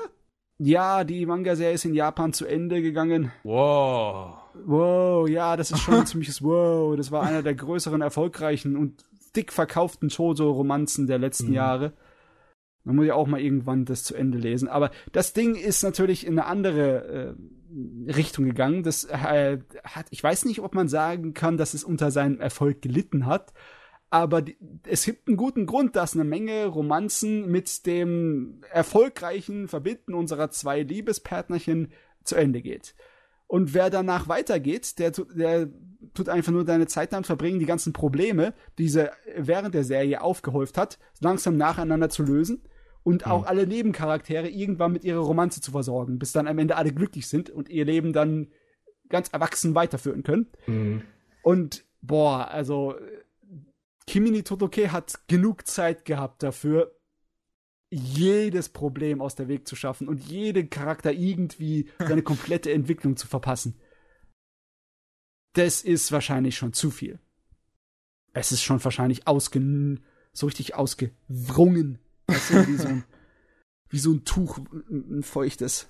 So dass es jetzt Ja. richtig wüstentrocken ist. Ja, Kimi Todoke ist ja, ist ja wirklich sehr, sehr lang gezogen. Muss mal freundlich noch auszudrücken. um mal zu untertreiben.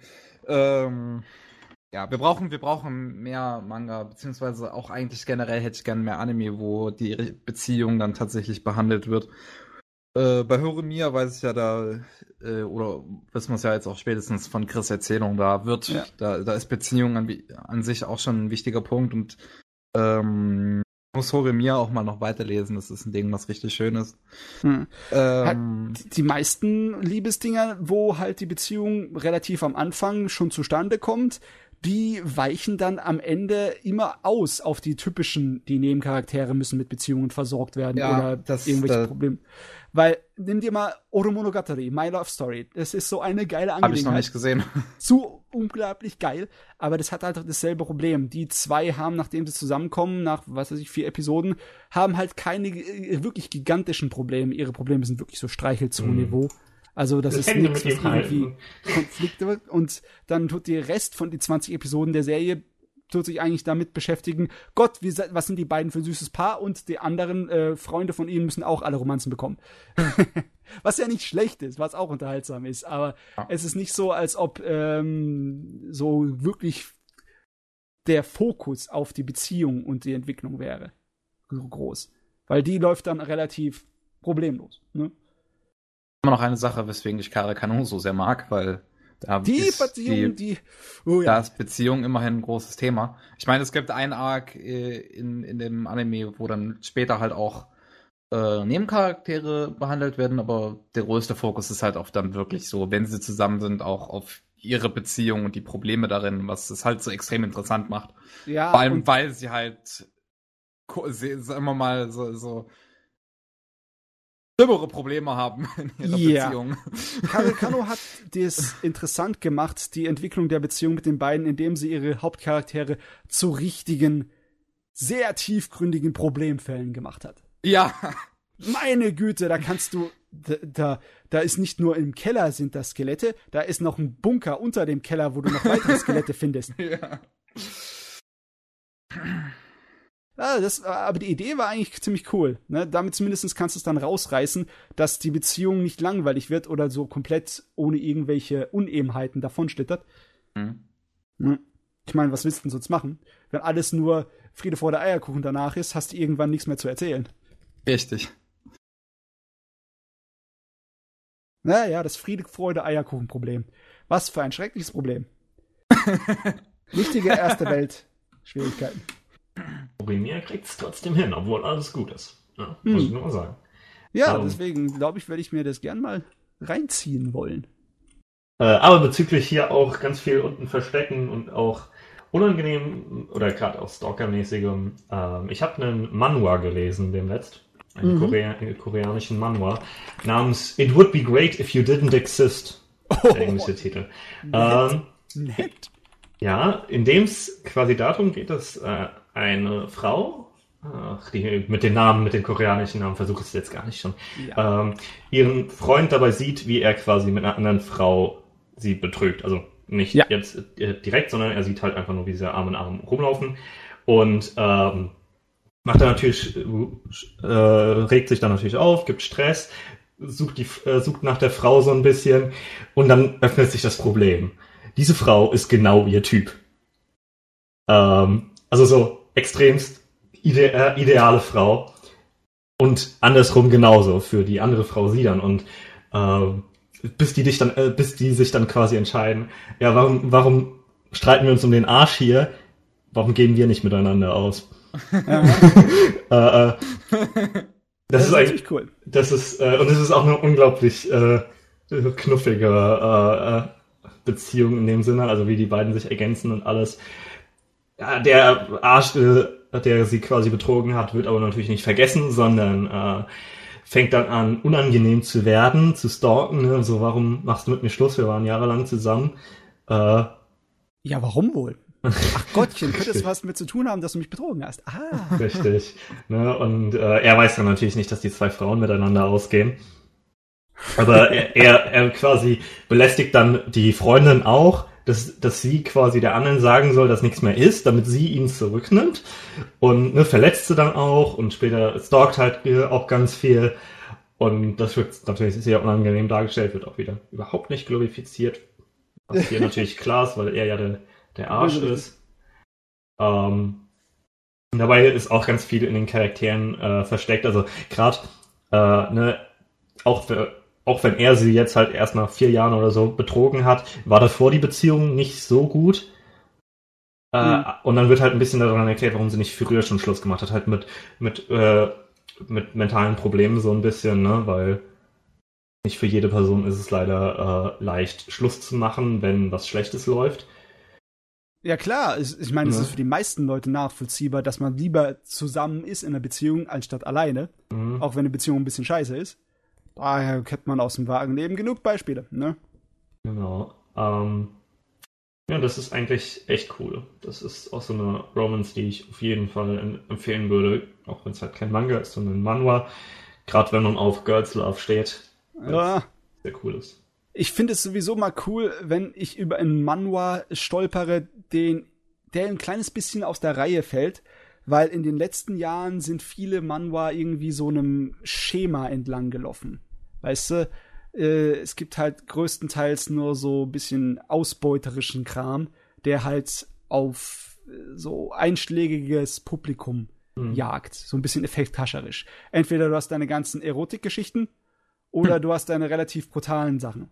Oder Mhm. weißt du, weißt du, so wie die äh, Kampf, äh, Sp- Todesspielangelegenheit oder äh, brutale Fantasy, düstere Fantasy-Welt und etc. Fimiau.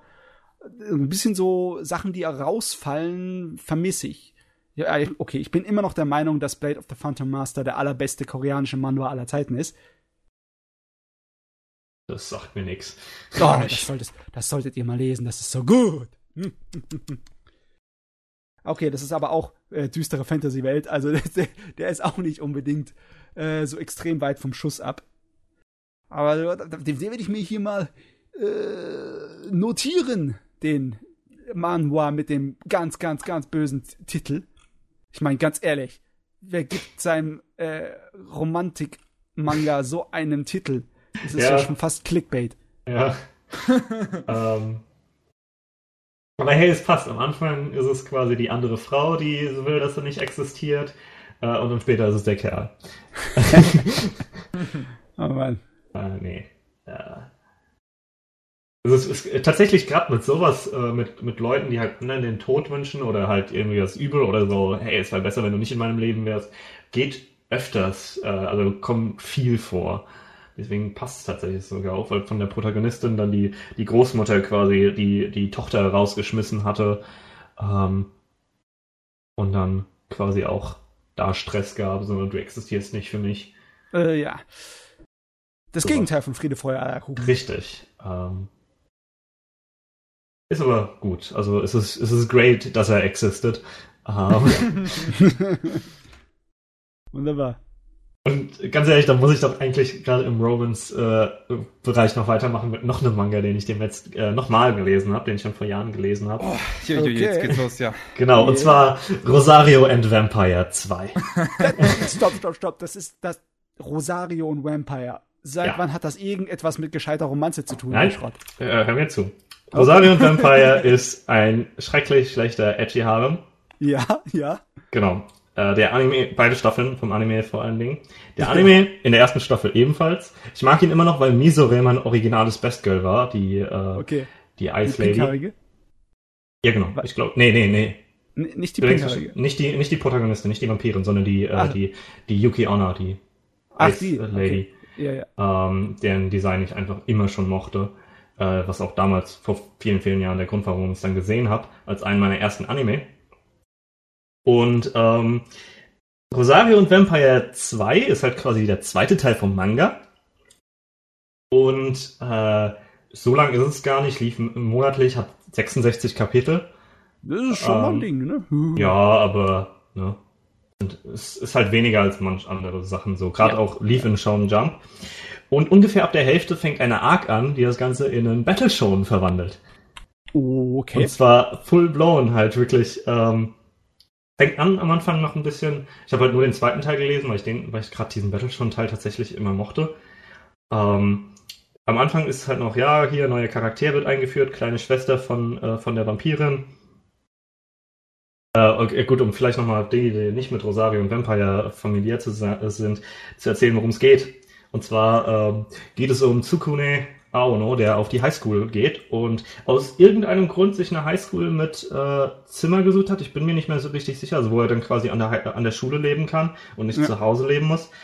und durch Zufälle, was weiß ich, Schicksal, kommt er nicht an eine normale Highschool, sondern an die Yokai Academy, die mhm. quasi in so einer Parallelwelt abgeschobene äh, Dämonenschule ist oder Monsterschule, in der es darum geht, dass die Monster lernen, wie es äh, eben in der Menschenwelt klarzukommen, ne, zu überleben, sich anzupassen.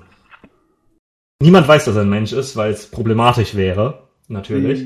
Ja. Aber dadurch, dass die anderen sich quasi an die Menschenwelt äh, halten sollen, hat, hält sich jeder in so einer menschlichen Form. Das heißt, es fällt nicht wirklich auf.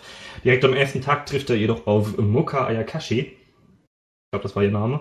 Äh, eine Vampirin, die unglaublich knuffig und super hübsch und ah ja, äh, super süß ist.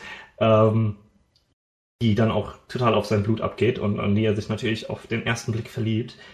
Ähm, die eigentlich nur eine Aus, äh, also quasi eine Pseudo-Persönlichkeit für einen anderen Vampir ist, für die Innermoka und durch ein Siegel halt zurückgehalten wird. Das, warum das Siegel existiert, wird dann auch in, im Battle-Show-Teil quasi wichtig.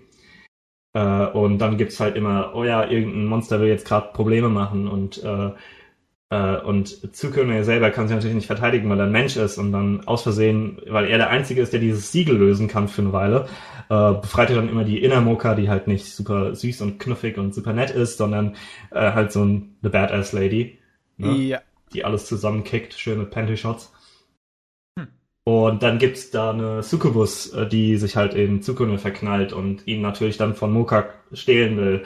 Und äh, dann wird die verhauen und dann ist die im, im Harem. Und dann gibt's die Stalker Ice Lady, äh, die eigentlich nichts macht, aber auch können stehlen will. Und dann wird die verkloppt und dann gehört die auch zum Harem. Und so ein bisschen.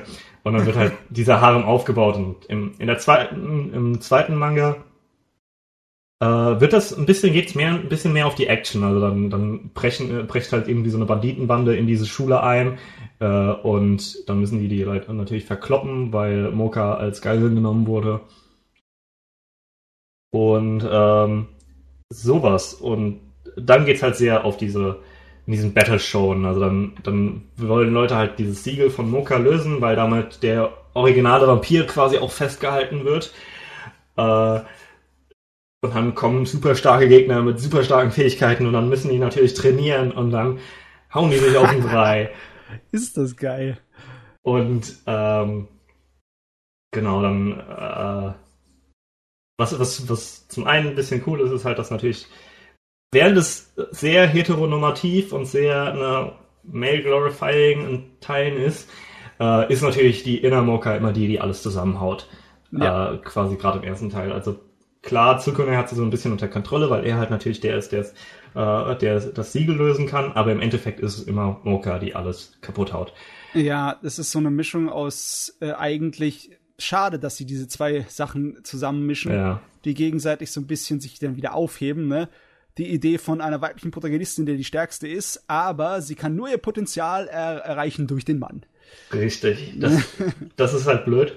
Und ähm, vor allen Dingen gerade die Succubus und die Ice Lady, Kurumu und Misobe äh, werden später zu besten Freundinnen, ne? weil sie haben halt eine gemeinsame Rivalin, weil klar, Moka ist First Girl Scene, First Girl One. Ja. Ähm, und das ist auch komplett klar, im Ende natürlich auch Canon. Und ähm, die beiden werden dann zu Rivalen und besten Freundinnen und sind unglaublich gay.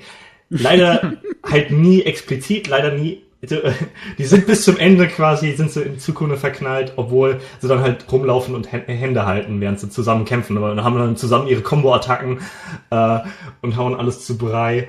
Das ist geil. ähm, und es, es, es macht mir einfach immer Spaß, das zu lesen. Ich habe auch auf Twitter dann einfach jeden guten Shot von Misore gepostet. Äh, das hat Spaß gemacht. Ähm, ja, mein Problem damals mit der Serie war leider Gottes, dass äh, ich fand sie zwar nicht abstoßend oder irgendwie störend oder beleidigend, aber sie war einfach nicht interessant gesucht. Ich habe, ich glaube, noch nicht die erste Staffel zu Ende geschafft von dem Anime und dann ja war das Interesse leider Gottes nicht da. Da hätte sich's gelohnt, weiterzumachen. Ach, da, ich habe damals am Band zu bleiben. ich habe damals so die erste Folge gesehen. Ich weiß ehrlich gesagt nicht mal, warum ich es nicht weiter gesehen habe, weil ich ich glaube, ich fand es nicht schlecht. Ich weiß es nicht mehr. Und ähm, das war war glaube ich auch so ein bisschen in dem Moment. Das habe ich in meinem letzten New Old Podcast mal kurz erwähnt, so dass ich ja eigentlich jemand bin, der große Probleme mit äh, sexuellen Inhalt hat. Ähm, aber ich habe halt kurz davor, glaube ich, äh, Tulafru gesehen, ähm, was, was bei mir so ein bisschen die Hemmschwelle dafür gesenkt hat. Und dann wollte ich halt mehr in der Richtung sehen und habe Rosario to Vampire angefangen. Aber wie gesagt, ich glaube, ich habe nur die erste Folge gesehen oder höchstens die ersten zwei und aus irgendeinem Grund nicht weitergesehen. Ich weiß nicht mehr warum. Das ist halt wirklich auch gar nicht so sonderlich gut. Für, für mich ist es halt so mein Favorite Shitty Harem wegen diesem Battlestone-Aspekt. also ich bin, ich, ich bin wirklich irgendwann mochte ich die Charaktere halt wirklich, auch gerade wenn es dann in Battleshonen reingeht. Ne? Ähm, die haben später ein paar re relativ coole Kämpfe. Leider wird natürlich auch der Protagonist dann sehr overpowered und kann dann natürlich alle retten. Ähm, aber es ist, es ist cool, es macht Spaß und äh, deswegen habe ich es dem jetzt nochmal gelesen. Ähm, und ja, es, ich, ich weiß nicht, ich finde immer, also ich, ich mag Harem, wenn so eine schöne Closure haben für die Nebencharaktere. Also ähm, mein Lieblingsbeispiel ist da immer Nisekoi. Das ja natürlich, ne, die Hälfte davon kann man in die Tonne klappen, weil nichts passiert. Und dann gegen Ende werden alle Charaktere irgendwie abgelöst. Also die kriegen dann ihre Closure, wo sie dann, okay, ne, es ist okay, der, ich, ich, ich stehe nicht mehr auf Raku. Äh, Erlösung. Shitoge kann ihn haben.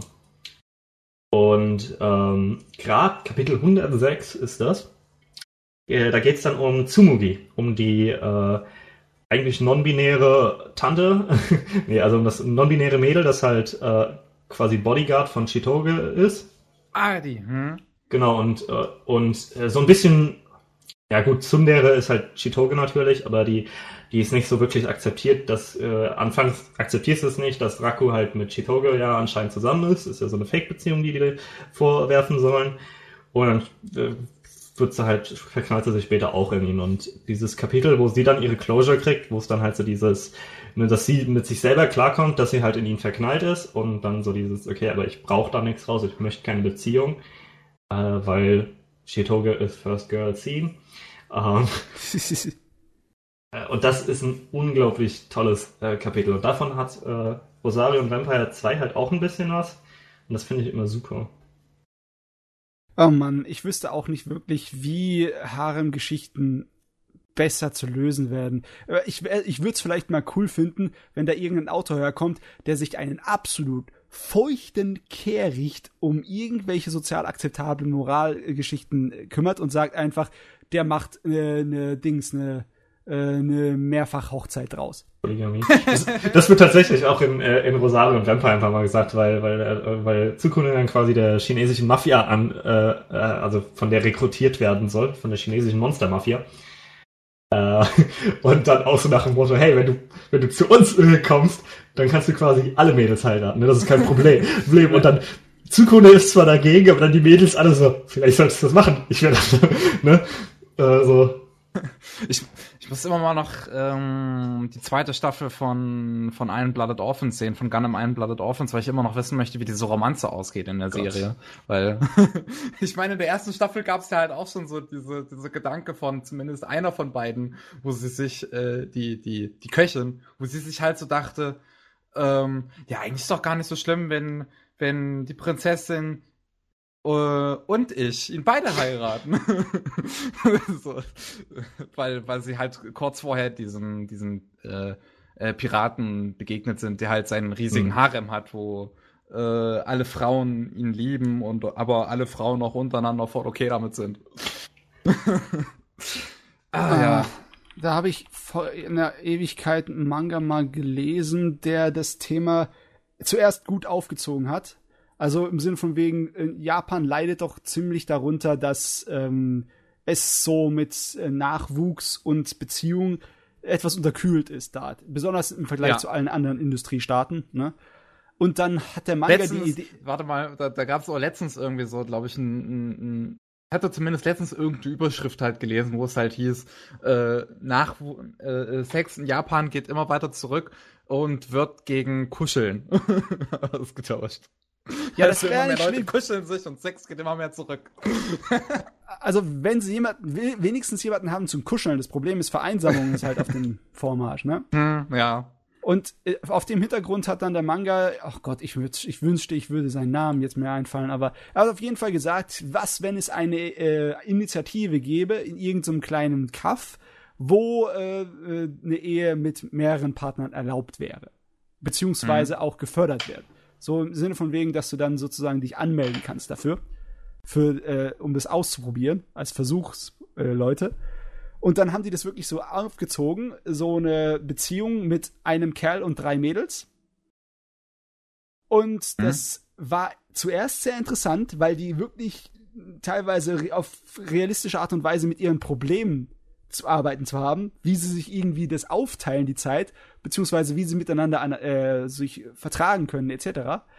Und äh, dann wurde der Manga leider Gottes konservativ und der ist ah. dann, der ist dann in die Richtung gelaufen. Alle Beziehungen sind dadurch völlig zerstört worden. Ah. Und das ist dann konnte nur glücklich werden, wenn am Ende nur eine übrig bleibt. Das, äh, das ist wir brauchen definitiv ja. mehr Polygamie in Medien. Richtig. Und nicht nur, nicht nur ein Kerl und drei Mädels oder sowas, sondern ja. auch nicht ein Mädel und drei Kerle. Ja, nee, ja du, ich muss dazu sagen, ich finde ja eigentlich die Idee, dass eine Beziehung auch zugrunde gehen kann an so etwas, nicht schlecht. Nur, ja. wenn es halt, halt, jede Beziehung in dem Manga, dann ist es halt dumm.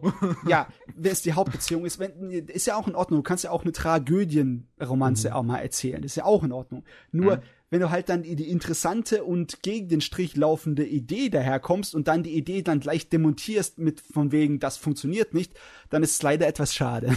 Ja. ne? Ah ja. Polygamie äh, ist ja nichts Schlimmes, wenn jeder damit einverstanden ist in der Beziehung. Äh, sagt das der Gesellschaft. du kannst äh, in keiner Industrienation herkommen und sagen, Polygamie ist nichts Schlimmes. Das akzeptiert wird's nicht. Also nicht offiziell. Ja. Äh, naja. Was willst du machen? Gesellschaft ist halt scheiße. Jedenfalls, äh, Chris, hast du noch was?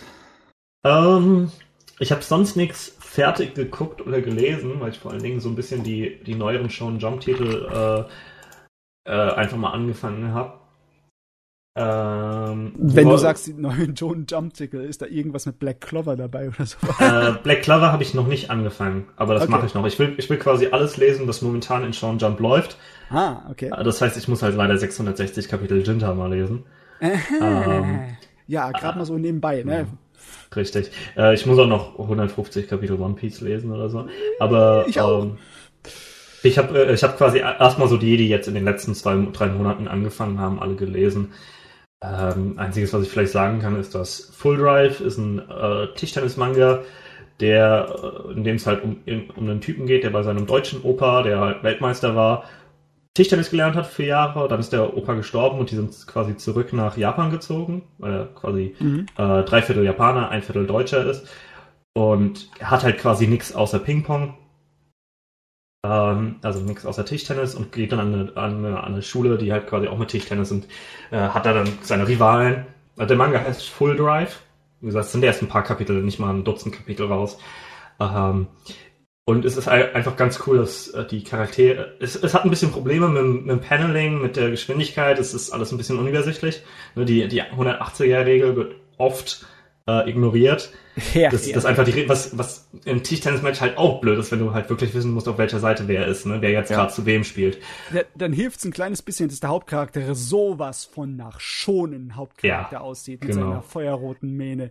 Gott, ey, das, ist, das sind richtige Son Goku-mäßige mhm. Stacheln.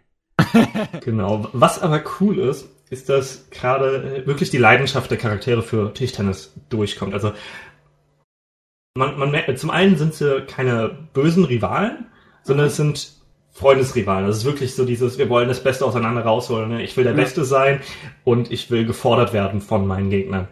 Ähm, das wird direkt von Anfang an schon mit allen Charakteren eigentlich reingezogen. Ähm, dann gibt es ein bisschen, gerade die Geschwindigkeit, ne, sehr viel Speedlines, sehr viel dynamisches Gedöns eigentlich schon drinne mhm. Und so ein bisschen verziehen sich immer die, die Gesichter von den Leuten während des Spiels. Also wirklich dieses, während dem Spielen ist es nicht wichtig, hübsch auszusehen. ähm, das ist noch in einem sehr mäßigen äh, Level drin, aber man merkt so ein bisschen. Also gerade das erste Match ist gegen, gegen, halt gegen so ein Mädel und äh, wie was für ein breites, teilweise schon hässliches Grinsen die während diesem Match drauf hat, äh, ist einfach charmant. Also das würde ich weiter weiterlesen. Ne? Da würde ich auch hoffen, dass es vielleicht halt mehr als 100 Kapitel weit geht. Aha. Das sieht auf jeden Fall sehr gut gezeichnet aus, für das ich mir kurz hier ja. angucke. Genau. Also wie gesagt, es ist unübersichtlich. Ich glaube, es wird interessant, wenn man sich dran gewöhnt. Also ich, ich werde es nochmal lesen, wenn was weiß ich, 20 Kapitel raus sind oder so, dann werde ich weiterlesen. Ich werde wahrscheinlich einfach dran sterben, weil ich ja sowieso keine Manga lesen kann. Jo. Also ich, ich äh, habe ja sowieso schon keine Übersicht. Also selbst wenn mir jemand sagt, es wäre gut gepanelt. ähm, dann gibt's Golem Hearts, das ist glaube ich der neueste. Das ist der One-Shot war äh, Full Metal Alchemist trifft One Piece, trifft Black Clover, trifft äh, Fairy Tail, trifft Seven Deadly Sins. Ohne irgendwas ja, ja. Neues dazu. Was aber noch besser war als dann der tatsächliche Anfang vom Manga. Es ist, äh, aber im tatsächlichen Manga ist dann noch die, die Greyman dabei. Es ist wirklich einfach Adventure schon 2.0. Ah, okay. Ähm, ist noch nicht wirklich interessant. Ah, das wird lustig, wenn das die Leute sich irgendwann um den neuen Stuhl, den, den Thron des äh, Shonen mhm. kloppen. Ich meine, One Piece hat noch ein paar Jahre drin, aber ja. das Ende ist fast schon abzusehen. äh. ähm, ja, ich, ich weiß nicht, ob es dann, also wie es dann läuft, wenn One Piece mal vorbei ist. Ähm, ich glaube, das wird nicht einfach so enden. Das wird ähnlich wie Naruto irgendwie noch ein paar Jahre äh, weiter existieren. Allein bis der Anime dann zu Ende gegangen ist. Ja. Ja. Ähm, äh, dann, was ich noch gelesen habe, ist Cross-Account. Auch wieder erst sehr kurz, in dem es um. Es ist so der schlimmste, die schlimmste Prämisse überhaupt. Also es geht um einen Typen, der überhaupt nichts drauf hat, also der nichts Besonderes an ihm, ne? Äh, ah, äh, so sehr sogar, dass er, dass er Mädels beim Umziehen sieht und die machen sich nichts draus, weil ist ja nur er. Ne? Also so harmlos. Aber was die Leute nicht wissen, ja, er hat eine versteckte Persönlichkeit. Und zwar einen Twitter-Account mit 3000 Followern. Uh, ja, das und, auf, natürlich. und auf dem beschwert er sich über die ganzen Normis und so. Das ist also quasi ich, nur habe ich keine 3000 Follower. Es, um. ist ein, es ist ein scheißverdammter Fortran-Troll und das ist ja. eure Aufhänger für den schonen Manga. Richtig. Und die Sache ist jetzt halt die, dass er sich natürlich über alles beschwert und dann äh, trifft er halt jemanden, über den er sich eben mit Twitter halt quasi äh, unterhält und ne, so gut anfreundet, weil die sind sich ja so ähnlich und die andere Person ist es auch ähnlich und dann, dann wird er dadurch halt ein bisschen angeheitert, äh, also angehaucht, was Richtiges zu machen. Und der hat diese eine, äh, eine Kindheitsfreundin, die, die er dann quasi äh, davor rettet, vergewaltigt zu werden. Also beziehungsweise halt sexuell, stark sexuell belästigt. Ob es dann Vergewaltigung äh, äh, gekommen wäre, weiß ich nicht. Ähm, und dann wird er natürlich ein bisschen mehr akzeptiert, ne? Ähm, weil er hat halt was Gutes getan. Mhm. Und ach, natürlich ist er unglaublich verknallt in Idol. Und dann stellt sich heraus, dass, die, dass der Freund, den er auf Twitter hat, quasi genau dieses Idol ist, die natürlich ihre tatsächliche Persönlichkeit versteckt, weil sie kann ja nicht ein übler Nerd sein als äh, beliebte Schauspielerin. Ähm, äh. Ich finde es da ganz interessant, dass es am Anfang teilweise so ein bisschen in Kommunikation geht, ne, in, in dieses Freundschaft durch eben, obwohl man sich nicht Medien. ähnlich ist, ja, genau, die mhm. sozialen Medien, da so die Probleme mit der Kommunikation, Probleme mit, ne, so, dass man die Freunde halt vielleicht nicht unbedingt direkt treffen kann, gerade wenn man natürlich was versteckt. Und äh, es wird aber nicht gut sein.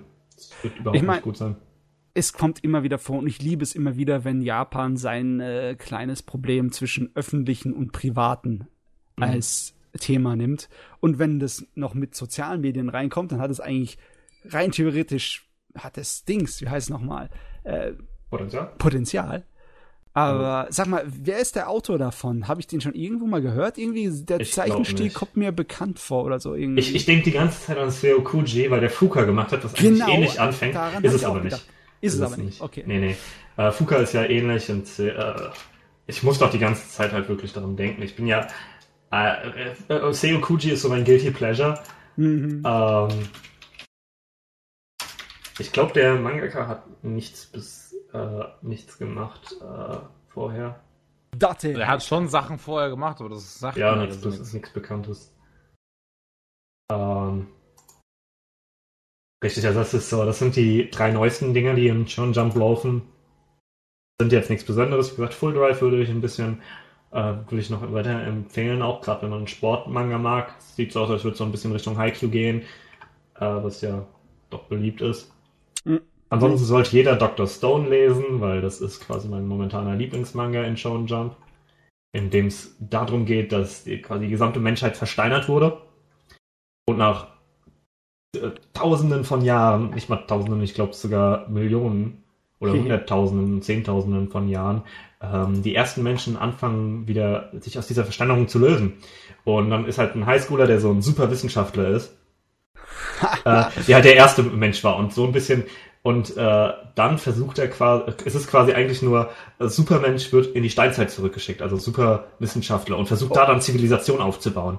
Oh mein Gott, Und- Boichi zeichnet Ja, den. Bo- Ja, Boichi. Boichi als Zeichner, Riichiro als äh, Autor, der iShield gemacht hat.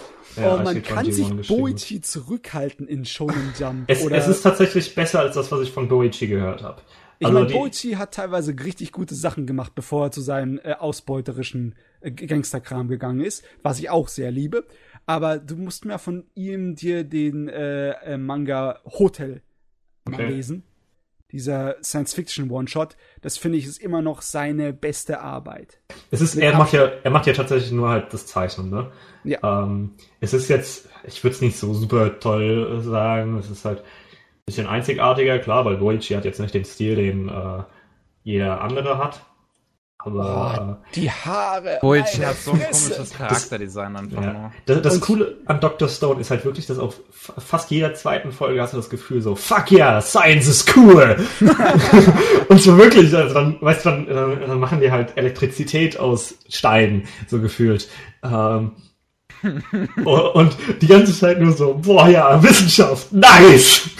Und es macht so viel Spaß und es ist so ein guter Manga und ich hoffe, dass er lang läuft. Also ich hoffe nicht, dass er dann irgendwie 300 Kapitel läuft, aber mindestens mal in die 120 soll er gehen und dann Ja, aufhören, wenn er fertig ist. Das wäre schön. Weil die dann Aber- tatsächlich noch so ein bisschen, so ein bisschen Katz- und Maus-Spiel gegeneinander haben, weil sie, ähm, also der, der Protagonist muss, äh, befreit dann quasi seinen besten Freund, ähm, weil, weil der halt einfach recht widerständig ist, also der, der macht einfach stark, der ist dumm und macht viel Arbeit. Und dann werden sie aber von, von wilden Tieren angegriffen und müssen dann jemand anderen wiederbeleben, der halt so super stark ist. Und der hat dann die Idee, äh, ne, Wissenschaft ist eigentlich blöd, weil äh, in der Zivilisation musst du dich ja zurückhalten. In der Steinzeit, da herrscht noch der Stärkste. Das ist doch was Cooles. Wir sollten es so lassen. Und dann ist halt ein bisschen Katz und Maus Spiel, weil ganz klar ist, die, wir, also dass der, dass der, äh, dass der Wissenschaftler keine Chance hat, gegen den im Kampf zu gewinnen. Und dann laufen die vor dem weg und versuchen den quasi zu ähm, so ein bisschen auszutricksen, ne, bis er halt, bis er halt irgendwie Pistolen, äh, Schießpulver und sowas machen kann. Weil gegen eine Pistole kann er auch nicht gewinnen, ne? Ja. Mein Gott, äh, das hört sich schon ein ganz kleines bisschen an, als würde Boichi so ein bisschen mitarbeiten in, äh, bei dem Autorenkram, bei, der, bei dem Drehbuch. Das hört sich nach die Sorte von äh, krassen Macho-Käse an, den der lieben würde. Ja, ich meine, es, es wäre ja nicht, es wird ja nicht seine Kunst passen, wenn die, äh, wenn die Kerle nicht super muskulös wären, so nach dem. Motto, zumindest teilweise. Du, oh, Ja. ich frage mich echt, ob der Kerl sich im Zaum halten kann, in einem schonen Jump-Manga nicht zu anrüchige Dinge zu zeichnen. Ich meine, der kann, der kann Es es ja sind gerade schon so extrem seltsame Frauen dabei, die einfach nur extrem seltsam aussehen, irgendwie ganz Mhm. komische Lippen und Ja. und eine Ja, nee. 20 Meter Oberweite. So, ich habe nur Warman gelesen, und da war das halt echt so. Ja, der, der Mann ist ja halt seiner, seiner äh, Heimat Korea sehr, sehr huldig, was sein Frauenbild angeht. Der liebt die Idols, die Korea-Idols. Und deswegen zeichnet er alle seine Anime-Manga-Mädels auch so. Es sieht, es sieht einfach so weird aus. Also mit seinen Männern komme ich klar, aber seine Frauen sehen immer so komisch aus. Nee, ist auf jeden Fall ist ein super spaßiger Manga. Also ich, ich versuche es jeden Tag irgendjemandem zu empfehlen, weil ich echt will, dass die Leute das lesen. Er hat auch einen richtig geilen Titel. Ja, Muss man echt Doch, sagen. Das ist, das ist einfach zu finden, das ist einfach zu merken, das ist. richtig.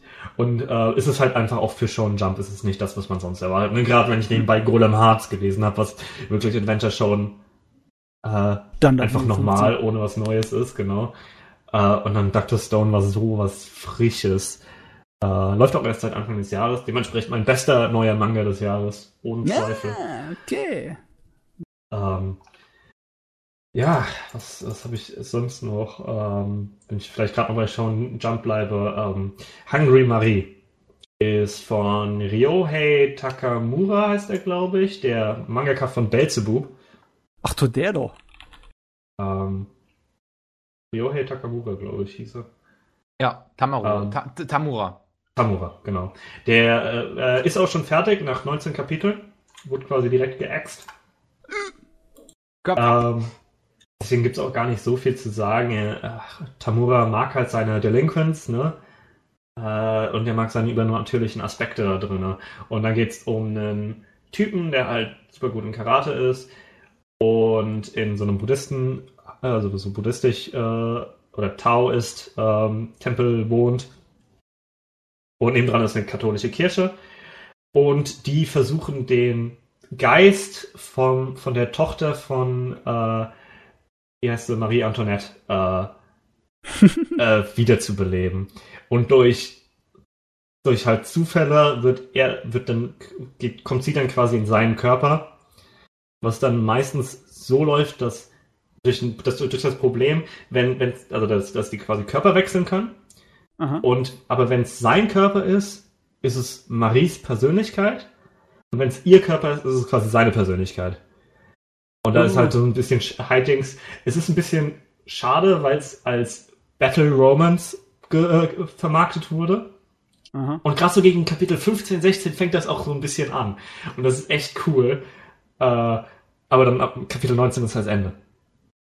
Ne? Und ähm, ist ein bisschen Mm. schade, es hätte sicherlich besser. Ich war kein Fan von Belzebub. Aber Hungry Marie ähm, hat einfach dann gegen Ende ein bisschen Spaß gemacht. Tatsächlich. Aber ist jetzt nicht so nennenswert. Ja, durchschauen. im Shonen-Magazin, da ist. Man muss halt wirklich suchen. Ne? Viel wird ja auch echt schnell geäxt. Ne? Wie gesagt, Ja. 19 Kapitel, das ist halt nix. Es lief äh, ja, knapp ein halbes Jahr. Äh, Also auf Liste steht 33 Kapitel. 33, dann sind nur 19 übersetzt. Dann, genau, ich habe halt, ich hab halt nur 19 oder 20 gefunden. Hm. Äh, ich hätte was von 23 hatte ich mal gelesen. Aber halt, halt, weil natürlich irgendwie, wenn, wenn die Leute nicht so ein Fan sind und dann wird's geäxt, dann übersetzen sie es auch nicht mehr. Da ähm, hoffe ich, dass ich irgendwann selber genug Japanisch kann, dass ich einfach die nee, äh, RAW-Scans suchen kann, so lesen kann. Ähm, Mann, das wird irgendwann mal ein absoluter Horror. Ich weiß gar nicht, also die verdammten Magazine, wenn sie rausgebracht sind, sind nicht wirklich archivierungswürdig. Hast du mal ein echtes äh, Manga-Magazin, so ein großes Shonen Jump in den Fingern gehabt? Jein, also, ähm, also ja doch, und zwar auf dem, wo waren wir in Frankfurt, Kevin? Äh, was war das für? Frankfurt? Ja, das, das Filmfestival, das Ach Nippon so, Connection, das, äh, genau, Nippon Connection stimmt, klar, Filmfestival. da, da, ja. Da waren wir im Gaming Room und da hatten so, so zwei, drei äh, alter Shonen Ja, Jumps mhm. äh, Gab's zwei rumliegen. Jumps, ja. Hat, hat Spaß gemacht, durch die 2003er Jumps durchzulaufen und zu gucken, was man erkennt. Ich weiß nicht, ob die Alten äh, dasselbe Problem haben, aber als ich drüben war, vor ein paar Jahren, da waren die von einem wirklich relativ miesen Druckqualität. Ja, ja, die sind echt billig. Die sind verdammt Also, billig. das Die sind, war- das sind Wegwerfmagazine. Das war total Wegwerfmagazin. Aber klar, äh, die Mangas, die könnten gut in einem Manga-Museum enden. Ich meine, das wird ja auch in Japan gepflegt, ne? Mhm. Aber dann die Sachen, die dann nie wirklich es schaffen, eine große Auflage zu bekommen in der im Sammelband, ne? Was, Ja. die könnten untergehen. So wie Richtig. dieses Harupekumari, Ja, gerade auch die ganzen One-Shots, die ja immer am Anfang dann, äh, also oftmals am Anfang sind, damit Mhm. man sieht, wie es ist. Finde ich schade. Ich will halt mehr, äh, mehr Shonen Jump lesen. Ne? Im nächsten Jahr kriegt zum Beispiel, oder ich glaube jetzt gerade vor einer Woche oder so, hat Nisio Isin äh, einen neuen One-Shot bekommen. Den würde ich gerne lesen. Denishio. Genau. Äh, weil ich vor einiger Zeit auch, da werde ich jetzt nicht zu viel drüber reden, aber auch Medaka Box nochmal gelesen habe. Also äh, Battle Shonen von Nisio Isin geschrieben. Ja, ja, ja. Ähm, Genau, da könnte ich wahrscheinlich noch mehr drüber reden, aber ich habe schon so viel geredet. Das, und dann will ich lieber die letzte Shonen Jump Serie, die ich halt angefangen habe, äh, nochmal name droppen, und zwar Gintama. Ich habe 20 Kapitel erst gelesen. Gintama, Gintama, Gintama. Gintama ist komisch, weil Gintama läuft Ja. seit 2004. Das ist das, der drittälteste Manga, der momentan in Shonen Jump läuft, nach One Piece und Hunter x Hunter. Und es ist kein 2004er Shonen Jump Manga. Es fühlt sich nicht so an. Ne? Das, es fing nach Naruto an, kurz bevor Bleach, Mhm. und es fühlt sich an wie ein 80er Gag Manga. Also ja. hätte man, mir Das hätte man mir ges gesagt, der lief zur gleichen Zeit wie Dragon Ball oder sowas, das ist original Dragon Ball, Ball, ich hätte es einem geglaubt. Da- und es ist echt komisch. Der Humor, Humor an sich spricht mich nicht wirklich an. Aber äh, es geht ja quasi darum, dass Japan, also Edo, äh, äh, Edo-Zeit, Japan, wo, äh, wo, was aber von Aliens, also Aliens kamen quasi nach Japan und haben Technologie hingebracht und haben neue Regeln hingebracht und dadurch haben die Samurai halt alle ihren Job äh, verloren und Schwerter sind sowieso verboten. Ähm, und da geht's dann darum, wie die äh, wie, wie diese Samurai, äh, ehemaligen Samurai so ein bisschen damit klarkommen. Also es gibt auch mehr Arcs, gerade der Gintoki, der Protagonist, der äh, quasi sein Leben irgendwie nur so vor sich hin lebt und dann eine schwere Vergangenheit hat und sehr bekannt war als Samurai oder sowas. Und dann halt einfach irgendwelche Arcs, die teilweise witzig sind, teilweise ernst wohl später. Und äh, es ist an sich so interessant, weil es diesen, es hat diesen äh, Nachkriegszeit-Feeling zu sich. Ne? Mhm. Äh, Ich, ich akzeptiere es nicht, dass mir irgendjemand sagt, dass die Aliens nicht die Amerikaner sind. ja, weil. Aliens die äh, Technologie hinbringen und dadurch den, die, äh, die früheren Kriege ihren Stolz unterschlucken müssen. Ja, es ist die Bakumatsu-Zeit. Es ist, Ja, äh, klar, es ist- das es ist- Ding wird ja sowas von ewig oft ausgeschlachtet in Manga und Anime und das ist halt die Zeit, wo dann halt Japan sich dem Westen geöffnet hat und das, äh, der Umspruch war relativ gewaltsam. Und klar, das, die Aliens ist das Westliche und das Ja. Au- Ausländische. Und das ist im Endeffekt sehr jingoistisch. Das ist ziemlich konservativ von der eigentlichen Grundstruktur. Aber das, äh, in Gintama wird es nie zu einem wichtigen Thema. Das ist einfach nur zum, Es ja, ist, ja, es ist halt Spaß. irgendwie, es ist irgendwie immer, immer hinten dran und das finde ich echt Ja. interessant. Ähm, was, was es halt einfach irgendwie ein bisschen einzigartig macht. Ne? Es ist hinten dran, aber es ist nicht wichtig und äh, dadurch ist Gintama einfach anders. Und wie gesagt, das ist kein 2003er Manga. Das, das, das akzeptiere ich nicht. Das, das, damit komme ich einfach nicht klar. Und es läuft ja immer noch und ich verstehe nicht wie. Ich glaube, der Manga ist zu Ende gegangen. Nee, der Manga ist wohl in der finalen Arc, aber der läuft noch. Ist er? Ich dachte, der wäre jetzt vor ganz Nee. kurz äh, zu Ende gegangen. Egal. läuft Auf jeden Fall der letzte, die letzte Staffel vom äh, Anime wird dann nächstes Jahr anlaufen. Ja. äh, die haben so oft schon gesagt, das wird das allerletzte, weil Ja, die machen, die machen da ständig Witze drüber. Warum, warum sind wir noch nicht gecastet worden, ne? So. Ich glaube, ich meine, das wird der Manga-Autor sich wahrscheinlich auch gedacht haben. Wie kann Mhm. dieser Scheiß so lange gelaufen sein? Ja. Aber ist herrlich. Ich, ich liebe Gintama. Ich hab, ich kann es mir nur nicht so viel auf einmal davon gönnen, weil es wirklich schon eine äh, grobe Art von Humor ist. Mhm. Die, also ganz am Anfang ist es vielleicht noch nicht so heftig, aber dann kommt bald äh, in der Mitte ungefähr von seiner Laufzeit, da äh, erlaubt er sich eine ganze Menge Scheiß. Also wer keinen Bock hat auf South Park-mäßigen Fäkalhumor, der muss nicht unbedingt zu Gintama greifen. Das könnte fertig werden. Ja. Ansonsten in Shonen Jump halt, ne, Shokugeki no Soma ist immer noch Shokugeki no Soma. Läuft Und immer noch in der Arc, wo sie ewig lang, die eigentlich echt cool ist. Also die, die, äh, die Shokugekis, die Kämpfe, die sie da haben, ähm, sind cool. An sich ist Shokugeki no Soma echt cool dafür, dass es ein Battle Shonen ist, aber mit Kochen. Äh, natürlich der ganze Porn, der quasi drin ist, muss nicht Mhm. unbedingt für jeden sein. Hm. Ähm, ist aber ja eine interessante Kombination zwischen einem Mangaka, einem Dojinshi-Autor, der Porn-Dojinshis gezeichnet äh, hat vorher, und einem Koch, die das Ding quasi zusammenschreiben. Ja. Das ist ein, eigentlich cool. Kann man sich antun, macht Spaß. Und Boku no Hero Fall- Academia ist immer noch Boku no Hero Academia. Darüber muss man nicht viel reden, denke ich. Muss man nicht. Hat vor einiger Ähm, Zeit aber eine echt coole Arc beendet. Ich muss Ah, sagen, es gab ja schon einige mehr schonenmäßig orientierte Koch-Mangas und so. Aber den hier zum Beispiel finde ich merklich besser als zum Beispiel sowas wie Yakitate Japan. Yakitate, äh, das wurde damals relativ schnell langweilig für mich. Das war im Endeffekt dasselbe wie Food Wars, nur es geht ums äh, Backen. Mhm. Ums Brotbacken. Nice. Schon allein äh, die, die, Prämisse ist nicht so geil, oder? Ja, es ist halt ne, ein bisschen halt backen. Backen halt. Ne? Ein bisschen halt backen. Natürlich äh, backt er auch Brote, die so gut sind, dass andere Leute fast so dem Tode nahe sind, weil ihre Seele ihnen entschwindet. So lecker sind die dann. Ja klar, es ist Manga, es ist Anime, es, ist, es muss sein. Ah, ja. Ja, an Anime gesehen habe ich halt, ich habe halt wirklich nicht viel. Ich habe Tsukihime angefangen tatsächlich. Den äh, Anime, Anime ja. existiert. Da, da, da, das ist eine interessante Angelegenheit. Nicht unbedingt angenehm, aber interessant. Ähm, ja, ich, äh, ich, ich, ich würde eher, ich, das Problem ist, ich, ich komme halt momentan echt kaum dazu, Anime zu gucken. Es ist schwer. Ich würde wahrscheinlich eher drüber reden, wenn ich ein bisschen weiter drin bin. Ich habe erst drei Folgen geguckt. Ja. Äh, deswegen kann ich mir das jetzt mal merken. Ähm, ein bisschen um Clickbait für Zukunftsepisoden. Ich finde es besser als Fate Zero. Ähm, da komme ich jetzt aber mit dem Hammer. Ja, das, das kommt dann in der Zukunft. Darüber können wir irgendwann reden. Ich habe Macross Delta gestern angefangen. Hab Spaß damit. Ich habe eine sehr schlechte Erfahrung mit Macross gemacht. Ich habe Macross, das originale Macross nach elf Folgen gedroppt, weil ich es schrecklich finde. Kein Geschmack der Mann. Äh, er die Frau. So. Macross Frontier mag ich, ich. Mock, mochte den Do You Remember Love auch nicht. Den habe ich noch. Ich will, ich will Do You Remember Love gucken, nur damit ich quasi Referenzen dazu machen kann, damit ich Leute fragen kann, ob sie Liebe, äh, ob sie sich an die Liebe erinnern. ähm, aber ich kann noch nicht. Ich dachte erstmal, ah, gucke ich erstmal die Serie. Oh Gott.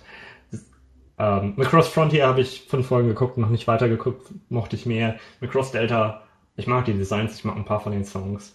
Eigentlich ganz. Wenn du, wenn du Macross F sehen möchtest, aber jetzt nicht unbedingt acht Stunden damit investieren möchtest, sondern nur vier, kannst du auch die beiden Zusammenfassungsfilme gucken. Die sind auch gut. Ich hatte aber Macross Frontier mochte ich ja tatsächlich. Also ich habe wirklich die fünf Folgen oder so, die, die mochte ich. Ich glaube, Cheryl ist sogar von Maya Sakamoto gesprochen. Mhm, ähm, was meine Lieblingssynchronsprecherin ist. Ja? Okay. Mhm. Also hier Shinobu aus Monogatari, Lalk aus Diebuster. Ähm, nee, Moment mal. Ist sie nicht? Oh, ist sie nicht. Ah, nee. Jemand an. Hä? War mir eigentlich oh, sicher, aber. Also ist, sie ist wohl nicht von Maya Sakamoto gesprochen. Da habe ich was falsch. Äh, die hat wohl nur eine Nebenrolle in äh, dem Ding. Macross Frontier? Ja, in Macross Frontier. Ja. Na gut, also die Mutter von Ranke halt, von dem kleinen Mädel. Ähm, weiß nicht, was, was ich dann da gedacht habe. Okay, dann äh, bin ich doch noch nicht so begeistert. Ist schon eine Weile her, dass ich geguckt habe. Ist, ist Sakamoto die Gesangsstimme von der Frau, oder? Ich weiß es nicht. Also sie wird nirgendwo ge gelistet, auf ANN zumindest. Naja. Ähm, egal, egal. Okay. Äh, Richtig, und irgendwas anderes hatte ich, glaube ich, noch geguckt, aber es war wahrscheinlich unwichtig, wenn ich mich. Ja, du hattest World End auf jeden Fall noch geguckt, aber Richtig, das hat dich ja auch nicht so begeistert bisher. Ähm, ja, die, genau, da wollte ich auch eventuell noch mal ein bisschen mehr reden, weil ich ja weiß, dass du es magst. Das ist Sehr, zufällig mein Lieblingsanime. Richtig. die, die Sache ist, also erstmal, der Titel ist schrecklich, ganz ehrlich.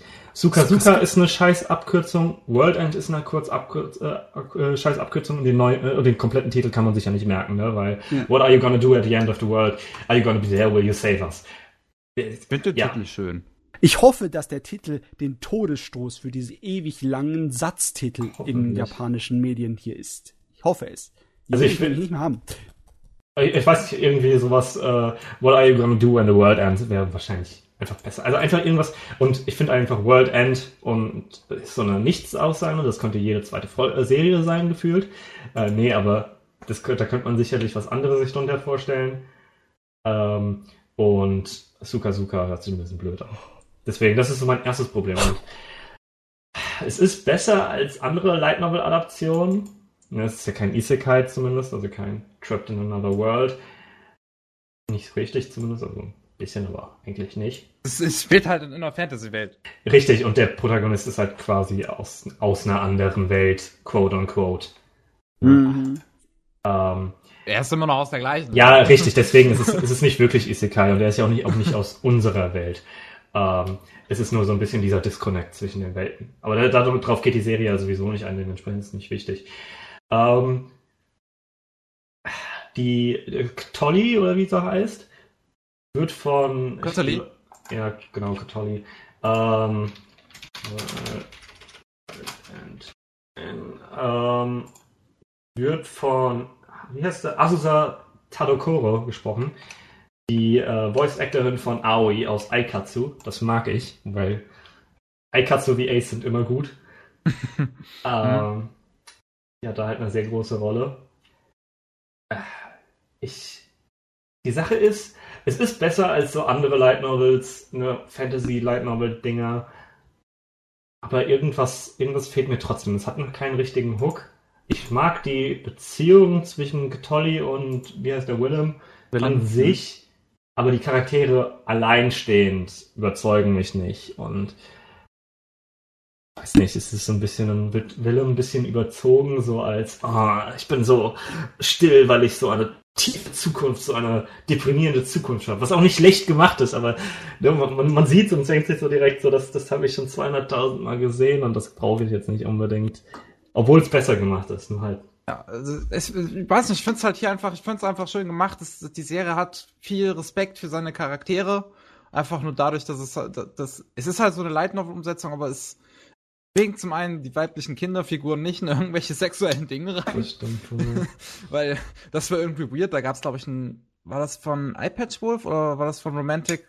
Hier, Romantic Pedantic irgendwie. Wie hieß der? Pedantic, Pedantic Romantic? Pedantic. Ich bin in der Szene nicht so unbedingt drin. Ich habe nur da ein Video irgendwie gesehen, was halt zu World End war, äh, wo der das auch. Das ähm, Patchwolf.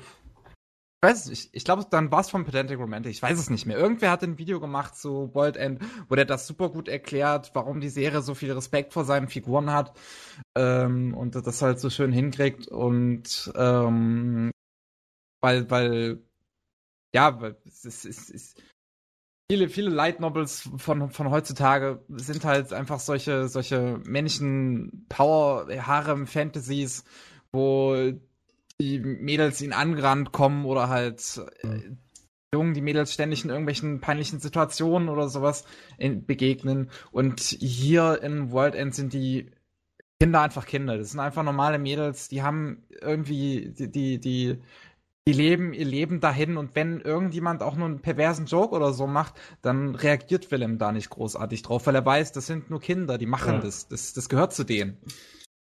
Richtig. Ich, ich würde auch ungefähr sagen, dass es quasi ist so, du nimmst dir die, die Klischees von normalen Light, also von diesen typischen schlechten Light Novels und Mhm. setzt jemanden dran, der gut im Schreiben ist. So ungefähr fühlt sich's an. Das heißt, Ja.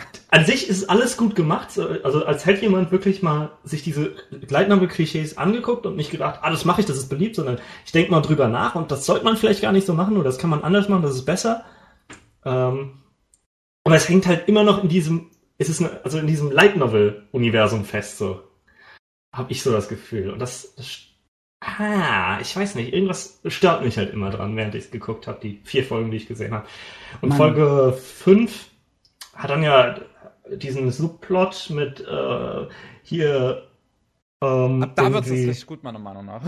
ja, es ist ja irgendwie, äh, hier, die sind auf irgendeiner Insel, wo dann eine äh, Rebellen, also so eine, so eine Untergruppe ist, die halt Mhm. die disfeatured, also die normalen Menschen, die dann natürlich gegen die eigentlich diskriminiert wird. Und auf der Insel dürfen sie halt alles, ist alles gut. Und dann gibt's aber die, die das nicht cool finden und dann muss, soll Willem die natürlich beschützen, äh, den Bürgermeister. Das hat mich, das hat mich von Anfang an, als das erste Mal, als diese Untergruppe da vorkam, dachte ich mir schon, boah, wird das so eine Folge, ich habe keinen Bock drauf. Das ist aber auch nur die einzige Folge, wo die Ja. vorkommen. Ja, ich dachte mir schon und dann dachte ich auch, okay, ich, ich, ich hau's halt irgendwie durch und dann kam Kebab Pac-Man. Kebab, Pac-Man. Also Matze, du musst dir das so vorstellen. Ich weiß, du hast World dann wahrscheinlich nicht gesehen, oder? Nein, kann ich Nee. mir nicht. Okay, also generell sind äh, generell sind halt alles irgendwie so Tiermenschen, also Echsenmenschen oder Hundemenschen. Ähm, ganz normales Furry-Zeug, so in einem gewissen Maße. Ja? Jo. Designs. Dann gibt's halt natürlich die normalen Menschen. Es gibt auch so Halbmenschen quasi, also die einfach nur Hörner haben oder sowas. Ähm, und auf einmal, ist- dann gehen die quasi, quasi Döner essen auf dieser Insel. Und der Restaurantbesitzer, Pac-Man, Ist Pac-Man. mit einem, mit einem Kochhut. Und im Schnauzbart?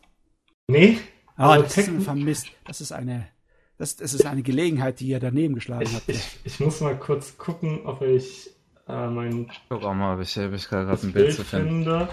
Es ist Mich, ehrlich, mich es hat auf mich jeden Fall so- nicht gestört. Es, es, ich, ich kam nicht drauf klar. Ja, ich hab's. weiß nicht, was dich da so dran. So Es ist dran einfach so- Hat. Ganz ehrlich, es passt einfach nicht. Es ist einfach so extremst raus. Klar, Okay, ich hier hab ist ein es ein bisschen. Ich habe auch schon. schon eins? Ich habe Okay. meinen mein Tweet quasi hinter mich. Ah, der, dem fehlt der Schnauzbart. Das wäre doch so genau Und- genial gewesen. Da- Das Problem ist halt wirklich, warum ist da Kebab Pac-Man? Ganz ehrlich, es hätte kein Die Problem Frage- gehabt, irgendeinen anderen, Die Gegenfrage lautet, warum nicht? weil es nicht passt, weil das nicht in diese Welt passt. Ne? Das sind alles Tiermenschen und auf einmal ist da Pac-Man. Im Intro kam Pac-Man auch schon vor, in der ersten Was? Folge. Gott, Wo, wo, wo, wenn Scarborough Fair spielt, dann kommt er auch schon vor. Gott, darauf habe ich nicht geachtet. Und ich bin froh drüber, sonst hätte ich die Folge wahrscheinlich, hätte ich selber wahrscheinlich nach Folge 1 gedroppt. Ähm, nee, es ist, es ist einfach, es passt so nicht rein, weil die Designs, die, die normalen Mob-Designs sind jetzt nicht gut, aber ne, sie haben ein Thema, nämlich Tiermenschen. Und auf einmal ist der Pac-Man. Außerdem, die Frage ist, hat er den, hat er den Laden eröffnet, bevor oder nachdem Miss Pac-Man ihn verlassen hat? Jetzt wird's traurig. Nee. Ähm, es hat mich so unglaublich rausgenommen. Da wollte ich eigentlich quasi nur mich auf Twitter ein bisschen drüber beschweren, ne, ein bisschen, äh, bisschen Spaß, ein paar Witze drüber machen und habe dann einfach nicht das Verlangen gehabt, weiter zu gucken. Und seitdem, ja, ne, Ah. weitergeguckt. Also, das habe ich jetzt auch nicht erwartet. Das wusste ich auch nicht, diese Szene. Ich hatte eigentlich gedacht, dass das so ein etwas leicht gezwungen, tragische, traurige Geschichte wäre. Ist es auch. ist es so ein bisschen, also, Ist, aber, warum, das darf sich doch mal ein Gag erlauben, warum nicht? Ja. Nein, man darf sich, ich habe kein Problem mit Witzen und sowas. Nur dieses, das ist so ein unglaublicher, es passt nicht rein. Also nicht, nicht von der Atmosphäre, sondern von den Designs. Und das stört mich. Das stört mich wirklich so extrem, dass da Pac-Man drin ist. Also, wenn du einen Mad Max-mäßigen Apokalypse-Film machst, dann lässt du nicht einfach Ronald McDonald durch die Gegend laufen, Richtig. Burger Warum, verteilen und warum für nicht? Das wäre ein geiler Gag. Nein! Äh, Es, ich muss ihn sehen, ich muss ihn sehen. Das Problem ist mit Gags ist einfach das Timing. Und Es da ist, kannst es du ist nicht mal ein Gag. Ganz ehrlich, es ist nicht mal ein Gag. Die macht nicht mal einen Witz drauf, der ist da einfach. Ja, Ja, und ist dass da er da einfach. ist, ist ja eigentlich der aus. Witz, ne? Ähm, Es ist mit Witzen wirklich problematisch. Du kannst auch was vollkommen Absurdes richtig rüberbringen. Und ich muss dann den Kontext wissen, was vor und nach der Szene war. Und muss mich da gefühlt reinfühlen, um dann sagen zu können, das hat überhaupt nicht gepasst oder nicht. Aber so rein nur vom Textlichen her, ne? Wenn du mir das hingibst, ein Stück Text, wo, wo drin steht, und auf einmal hat Pac-Man ihn Döner serviert, dann, ja, da wirkt es ein wenig komisch. Das kannst du mir nicht erzählen. Warte mal gucken, ich glaube, Pac-Man war auch im Artbook drin. Also, ich habe das Artbook rein hier einen Moment. Ah. Das ist etwas größer, das Artbook, deswegen brauche ich wahrscheinlich etwas. Ist, aber ein schönes Artbook, das sind sehr schöne. also, also auf jeden Fall, Wild, Wild End ist eine sehr freie Adaption des klassischen 1979 oder so Videospiels. Äh, Wann ist Pac-Man? Wahrscheinlich eher 81, ne? So. Nee, das ist, das ist, äh, Pac-Man ist 80, definitiv 80. alt. Ja, dann 80. Ah, Wow. Ja, genau, also klassische. Ne, wir haben es gerade mit Remakes so viel. Cutie Honey äh, wurde jetzt angekündigt für nächstes ich hab Jahr. Pac-Man. Äh, Weißt Cutie du- Honey wurde angekündigt, aber alle vergessen sie das klare Remake des Klassikers.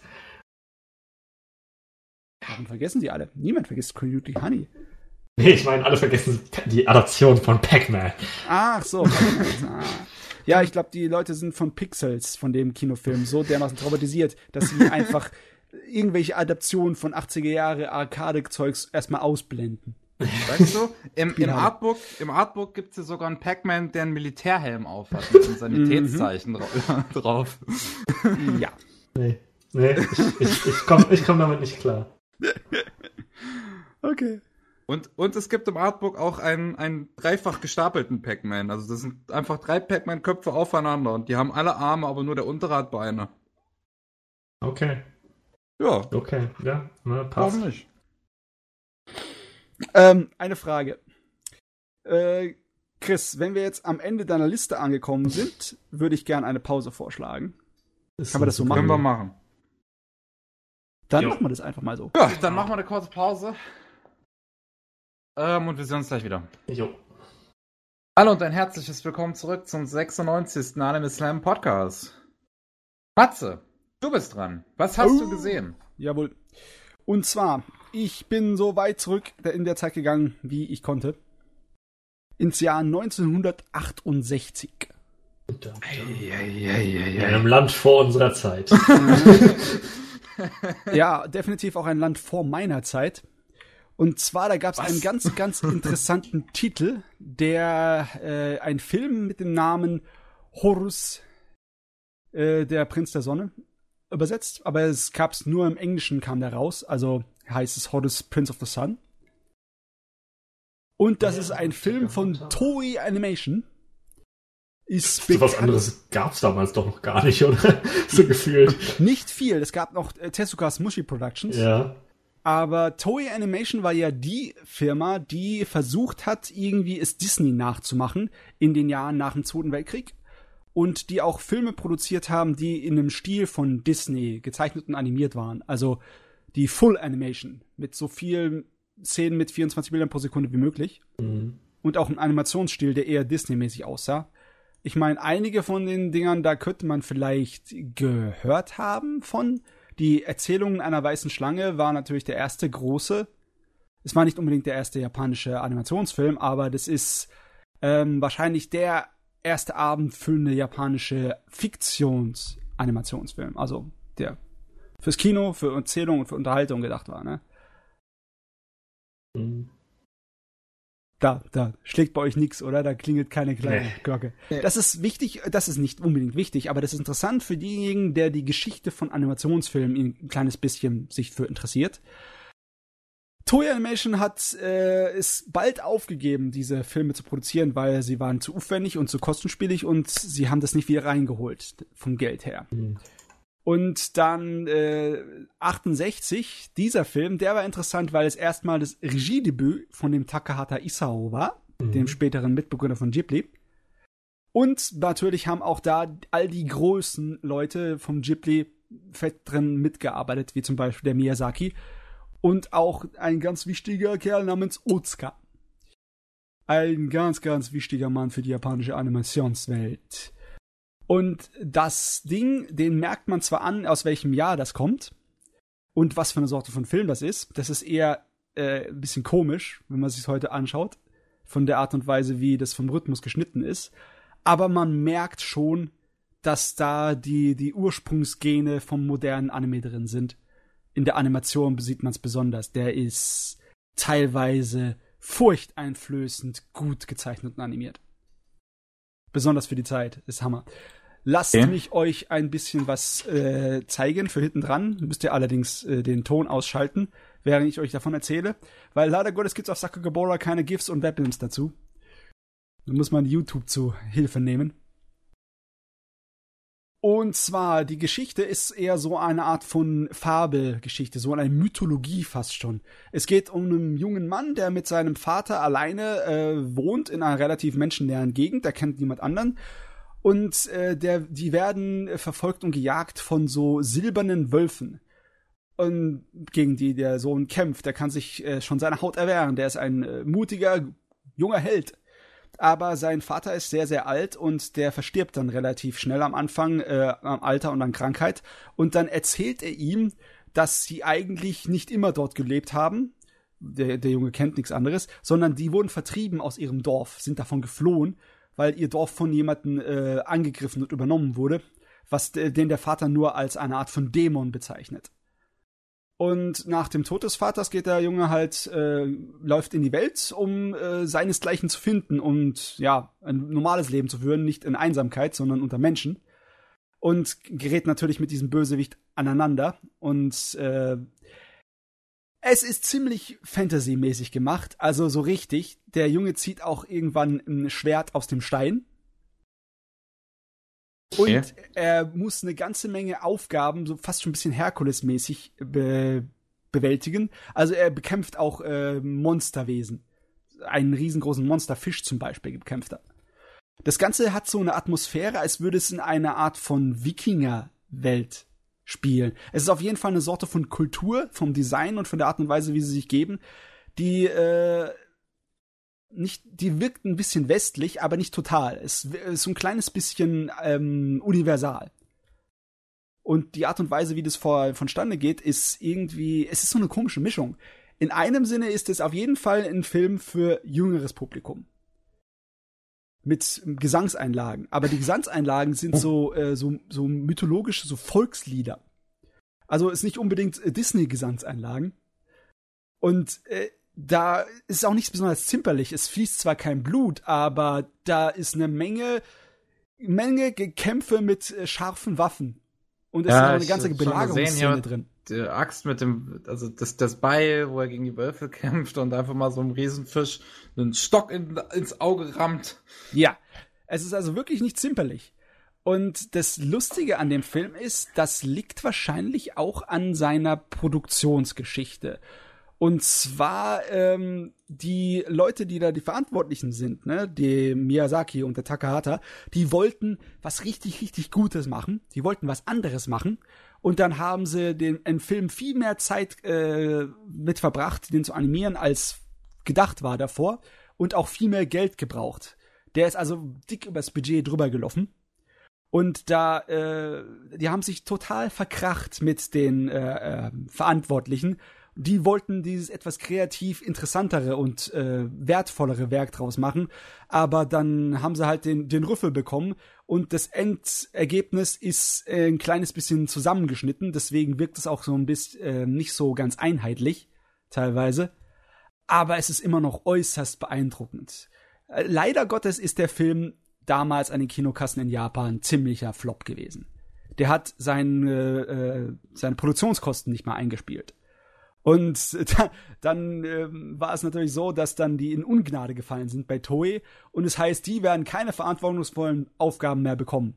Und dann haben sie dann äh, das Ding verlassen. Also relativ bald darauf sind alle da weggegangen. Und was danach kam, das kennt man vielleicht ein bisschen. Da kommt der World Masterpiece Theater, wo sie die ganzen äh, Kinderbücher ver verfilmt haben. Ja. Ne? Also die Geschichte von den Persönlichkeiten, die damit ver ihr äh, verwickelt waren, die ist natürlich unglaublich wichtig und interessant für die Historie von Anime. Aber der Film an sich würde ich auch empfehlen. Er ist zwar ein kleines bisschen anders, als man heute von so der Art und Weise vom dramatischen Aufbau und Struktur gewöhnt ist, aber er hat immer noch interessante Charaktere. Besonders die äh, eigentliche, eigene weibliche Hauptcharakter, die Hilda, ist ein Mädchen, das er trifft in ähm, einem vollkommen verlassenen und zerfallenen Dorfruin, die auch von sich behauptet, sie äh, wäre allein auf der Welt, weil äh, ein äh, Dämon ihr, ihr Heimatdorf niedergemacht hat und sie der einzige Überlebende ist. Aber da steckt viel mehr hinter der Frau. Die hat äh, Geheimnisse und die hat eine komische Art und Weise, wie sie gezeichnet und animiert ist, die blinzelt sehr selten. Dadurch wirkt die so ein kleines bisschen puppenhaft. Ich weiß jetzt echt nicht, ob das absichtlich ist, aber alle anderen Charaktere wirken nicht so. Und äh, die, das ist einer der ersten Charaktere, wo man merkt, wie mir, äh, wo vielleicht Miyazaki äh, seine Hand im Spiel hatte, weil das ist ein wirklich vielschichtiger und interessanter weiblicher Charakter, was nicht unbedingt so der der Standard war, zumindest zu der Zeit nicht. Es hat auch natürlich noch andere Probleme historisch gesehen, weil es war ja auch die Zeit der Studentenunruhen damals. Also ja. war das im Endeffekt war sowohl der Inhalt als auch die Produktionsgeschichte des Films hat das alles so ein kleines bisschen gespiegelt. Es war so eine Parallele dazu, ne? Wie die kreativen Künstler sich gegen die Produktionsfirma aufwiegeln äh, äh, ne? und ihr eigenes Ding durchziehen wollten und wie auch in dem äh, Film eigentlich so eine Art von äh, Kampf gegen die Obrigkeit ist. Ist also das Drumherum ist fast interessanter als der Film. Aber ich würde ihn trotzdem empfehlen, weil er geht nur 80 Minuten und da verliert man nicht. Er hat auch keine wirklich große Langeweile am Aufbringen. Er ist halt so eher in so Etappen aufgebaut, weißt du? Erst kommt diese Etappe, dann dieses Monster muss besiegt werden, dann sind wir bei der Hintergrundgeschichte von dem und etc. Miau. Also es ist nicht so wirklich, es wirkt nicht so wie eine komplett einheitliche Handlung, leider Gottes. Man könnte es eigentlich in Episoden fast aufteilen, das Ding. Eine mhm. Sache, glaube ich, muss ich dazu sagen, der Bösewicht ist der Bösewicht ist so klassisch, dass selbst Disney seinen Hut ziehen würde. okay. Du, der kriegt die, die absolut die kitschigsten und klischeehaftesten Bösewichtsszenen und, und Sprüche kriegt er ab. Der ist pur böse, der ist altmodisch böse, da ist gar nichts an dem, was irgendwie ähm, äh, vielschichtig wäre oder tiefgründig. Der hat auch, der hat auch so einen Hornhelm. Der sieht aus wie der Teufel, der ist der Teufel. Alles klar. Das sieht aber, also Ne, ich gucke ja gerade durch die Animation auch, die du da, da geschickt hast. Mhm. Ähm, der sieht sehr gut aus, der Film. Also animationstechnisch super flüssig. Also wenn du es vergleichst mit anderen Werken von der Zeit, und die haben angefangen, die haben drei Jahre für das Ding gebraucht. Die haben angefangen mit der Produktion, bevor ins japanische Fernsehen, äh, ähm, äh, wie heißt es nochmal? Tetsuban Atom. Äh, Astro Boy. Astro, Astro Boy kam. Ja. ja bevor Astro Boy ins Fernsehen kam. Das kam 66 ins Fernsehen. 66, ja. Also, okay. Haben die angefangen, den Film zu produzieren, die Zeichner? Äh, also, das Astro Boy kam nach 63. 63? Ja. Der Manga ist vielleicht 63 rausgekommen, nein, aber die Fernsehserie. Die Fernsehserie kommt 63. Endete 66. Aber Mushi Productions wurde erst doch 66 gegründet. Hm, Nein, nicht. falschem Gedächtnis gehabt. Ähm, ich finde es amüsant, dass das Ganze mit dem äh, brauchen zu lang, um einen Film zu machen, äh, weil, sie, weil sie ihn gut machen wollen, äh, heutzutage noch passiert. Ja! ne? Also mit Kizumonogatari, mit Redline. Ähm, dann, ja, auch vor 50 Jahren, ne? Also, ich, hey, ich, weißt du, wo ich ein richtiges Problem habe? Äh, apropos, ja, ich hab's nachgeguckt, Herr, wenn du hast recht. Ich weiß nicht, warum ich mit 66 im Kopf da war. Das war 63. Ja. Und Mushi Productions wurde 61 gegründet. Ey, das ist früher, als ich äh, im Kopf hatte. Ich hatte eigentlich immer gedacht, das wäre Mitte der 60er. Und ich habe das auch viel öfters schon Leute sagen hören. Warte mal, was haben die mir alle da für Scheiße erzählt? Du kannst keinen Quellen im Internet trauen, nicht eine einzige. naja. Auf jeden Fall, der Film. Ich habe ein Problem mit dem Film. Ich mag ihn zwar, aber ich habe echt, ich weiß nicht, wem ich sie empfehlen könnte, weil so ein kleines bisschen Schizo ist der Film. Wie gesagt, ich kann es okay. nicht einfach so sagen, das ist für jüngeres Publikum, weil der Inhalt ist teilweise sehr grob und äh, eher anspruchsvoll. Ich könnte auch nicht sagen, es ist unbedingt etwas für ähm, ein älteres Publikum, weil teilweise sind die Inhaltliche sehr stark nach einem simplen Märchenschema abgelaufen, das, das sich wirklich an ein jüngeres Publikum richtet. Und ähm, ja, modernen äh, Leuten würde ich ihn gerne empfehlen, weil optisch braucht er sich nicht wirklich hinter modernen Werken zu verstecken. Aber von der Art und Weise der Struktur, wie er gemacht ist, ist er halt eine altbackene Art und Weise, dramatische Filmstrukturen darzustellen.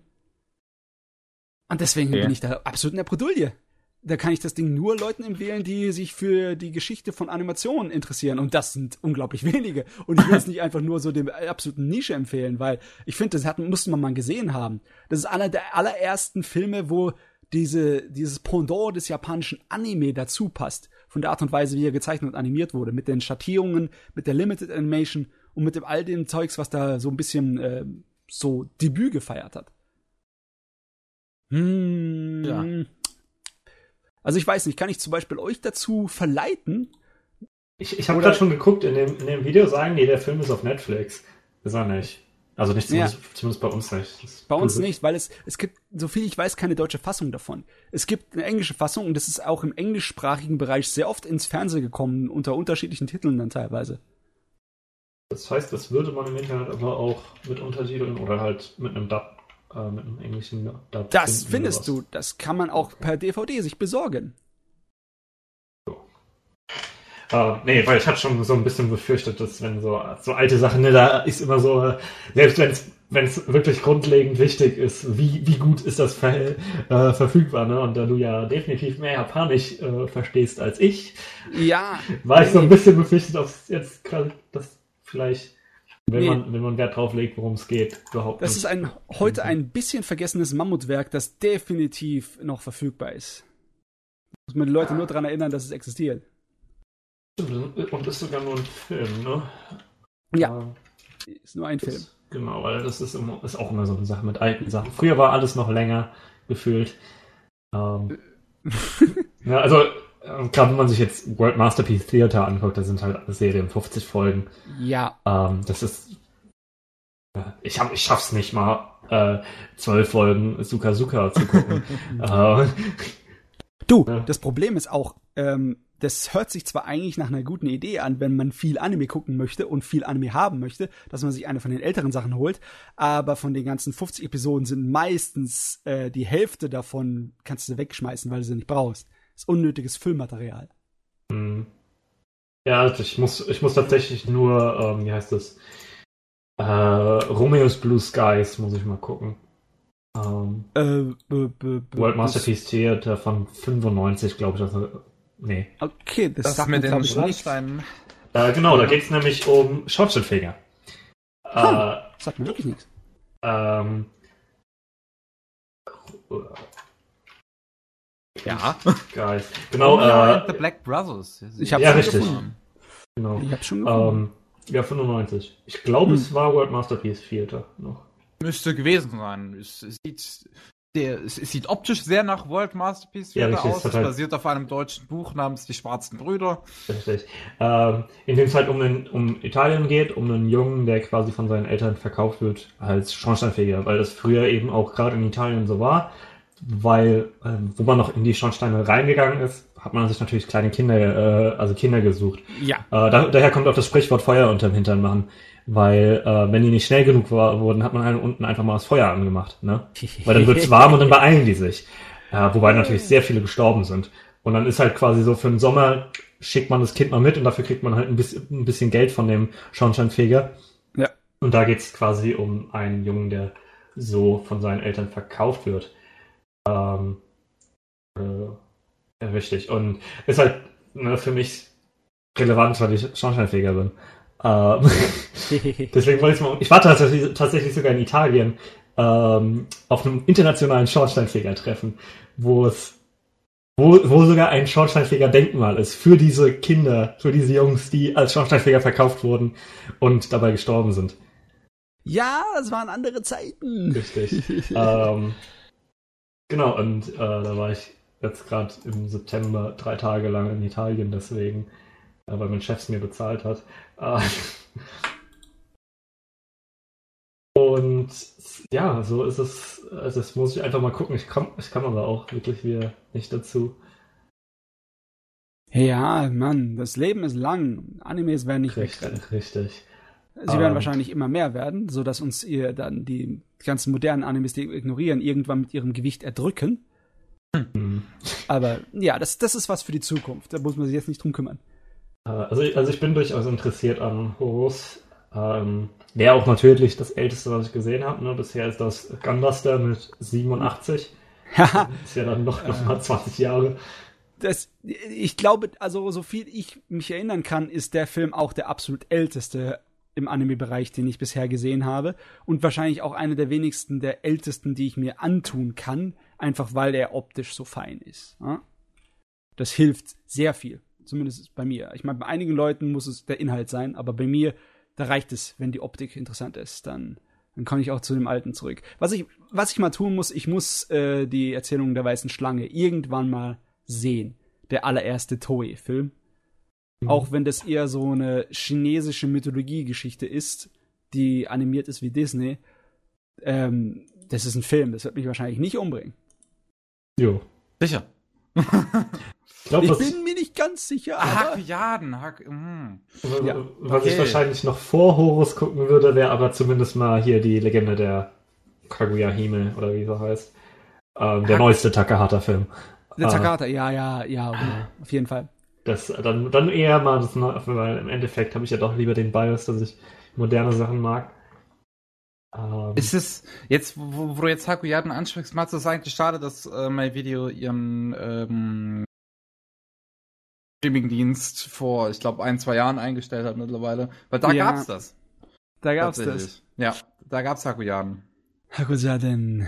Da, da, da, da, da, da, da. Aber ja, das ist auch so ein wichtiges Mammutwerk, das wird immer zu bekommen sein, irgendwie. So ist es nicht. Also, das ist. Es wird nicht einfach so verschwinden. Das wird in jeder Bibliothek, die was auf sich hält, wird das Ding zu finden sein. Also, wenn ich es wirklich nirgendwo auftreiben kann, dann gehe ich einfach nach Heidelberg und hol, äh, leih's mir dort aus aus der Bibliothek in der Japanologie.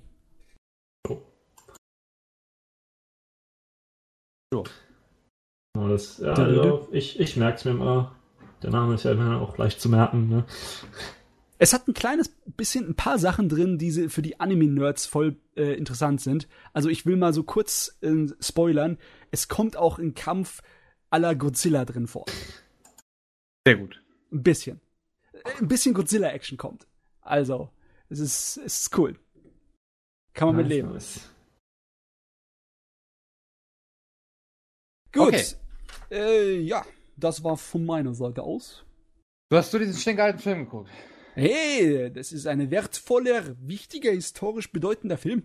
Ich gehe gleich auf den, auf den Leim, gehe ich dir. Ein sehr historisch wertvoller, stinkalter Film.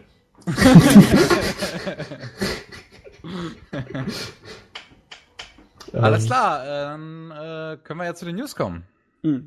Bevor wir zu den News genau kommen, habe ich eine Frage. Okay. Äh, Kevin, Machen wir dieses Jahr schon so äh, Besprechungen von den meistverkauften Sachen oder halten wir uns das für den Jahresrückblick-Podcast? Kannst du für den Jahresrückblick aufheben. Alles klar, mach mal so.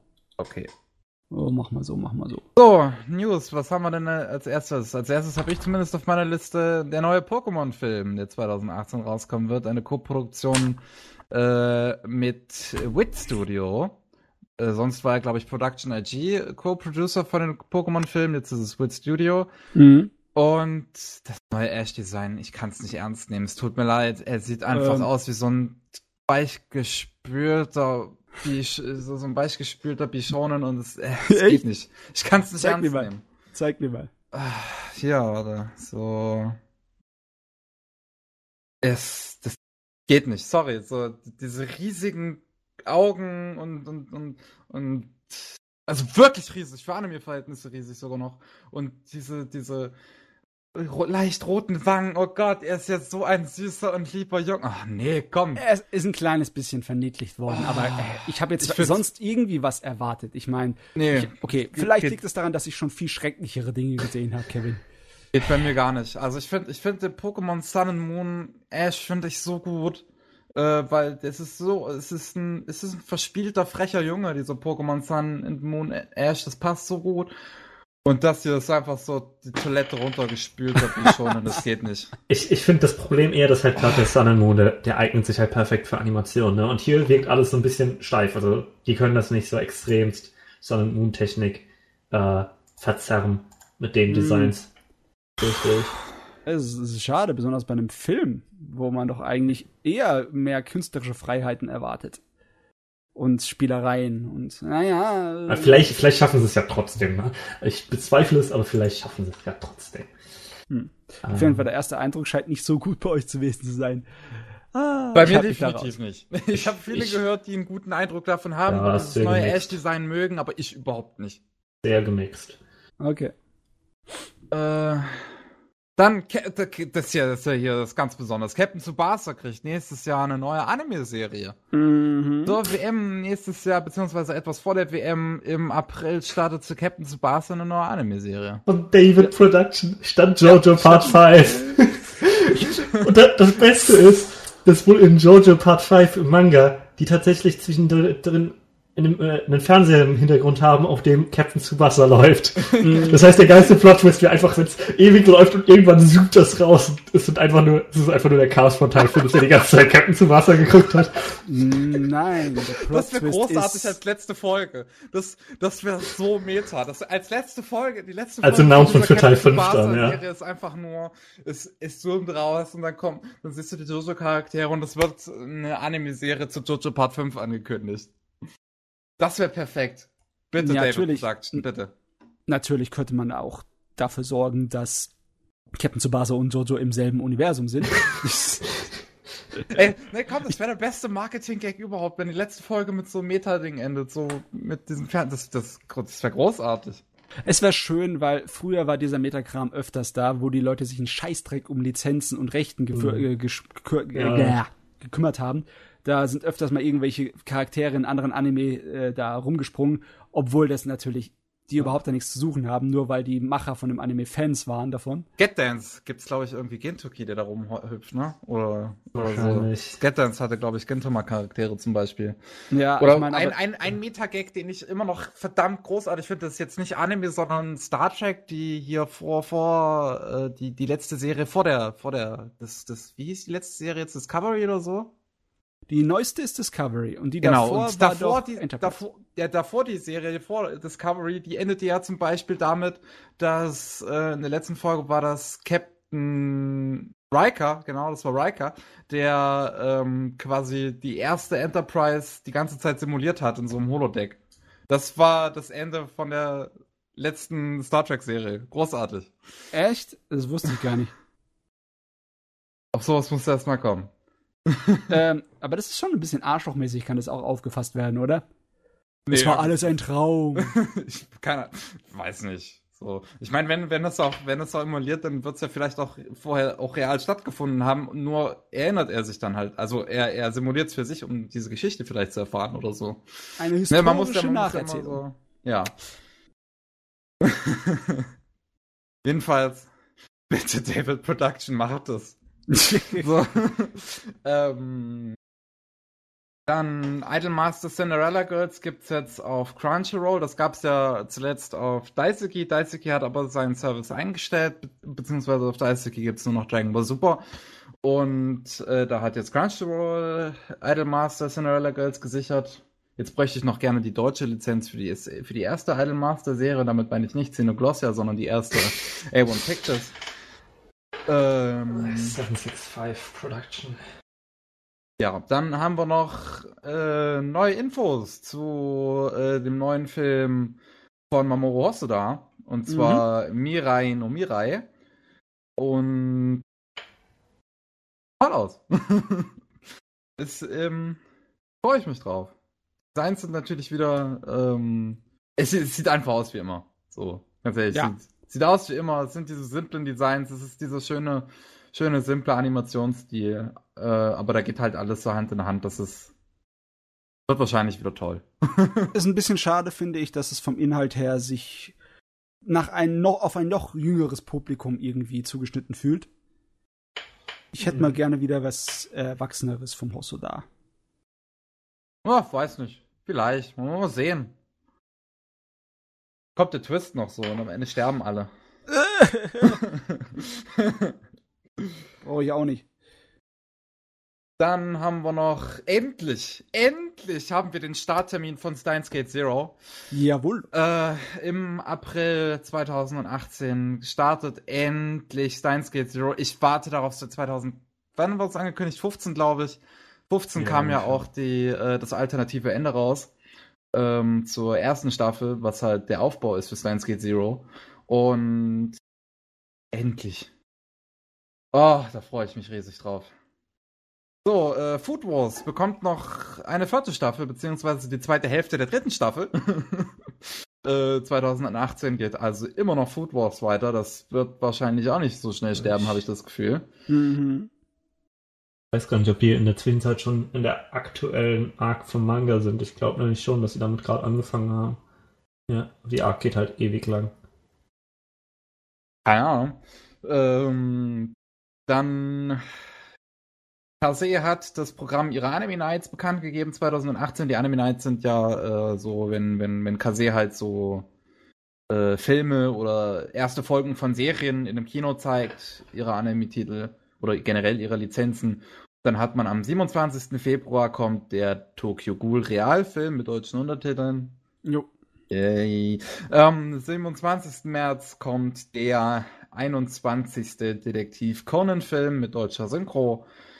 Am 24. April kommt Fairy Tail Phoenix Price Test. Ich weiß leider nicht, was das ist von Fairy Tail. Ich glaube, das ist ein Kinofilm, oder? Ja. Äh, nee, Den wie- zweiten wie heißt Fairy der? Tail Film hatten die aber schon zum Beispiel gezeigt. Ja, ja, das Äh, wird Dragon Force. Irgendwas. Phoenix, Phoenix Price das. Ja, das ist der erste. Dann zeigen sie halt jetzt, dann zeigen sie jetzt den ersten Film mit deutschen Untertiteln am 24. April. Am 29. Mai kommt Detektiv Conan Episode 1, der geschrumpfte Meisterdetektiv mit deutscher Synchronisation. Ja. Und dann haben sie noch fünf weitere Titel angegeben, die sie noch bringen möchten, aber halt noch kein äh, Datum dafür. Das ist der dritte Attack on Titan Film. Das ist Mhm. der Film zu Chunibyu, Take on Me. Take on. Ähm, wir- Und mir auf den Sack gehen, wenn ich 80er Jahre Anime schwätze. Ich, ich brauche ich brauch das als Intro für, für diesen Film, wirklich, bitte. Dieser Film muss dieses Lied drin haben, sonst, sonst zählt das nicht. ähm, dann der erste Film der Argent-Trilogie. Äh, dann und noch die zwei äh, Yuasa-Filme Lou Over the Wall und Night is Short, Walk On Girl. Das ist cool. So.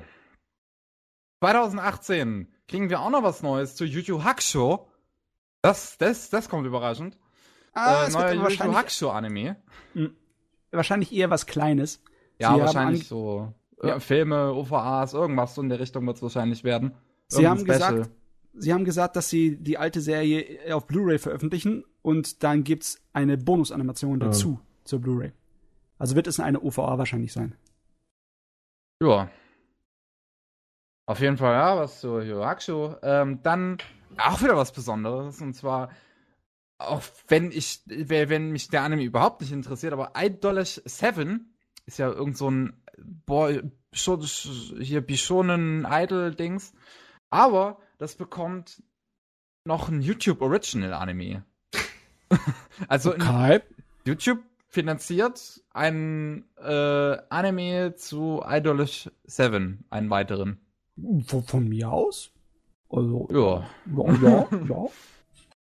Und dann. Stopp, stopp, eine Frage. Wird es dann YouTube Red exklusiv?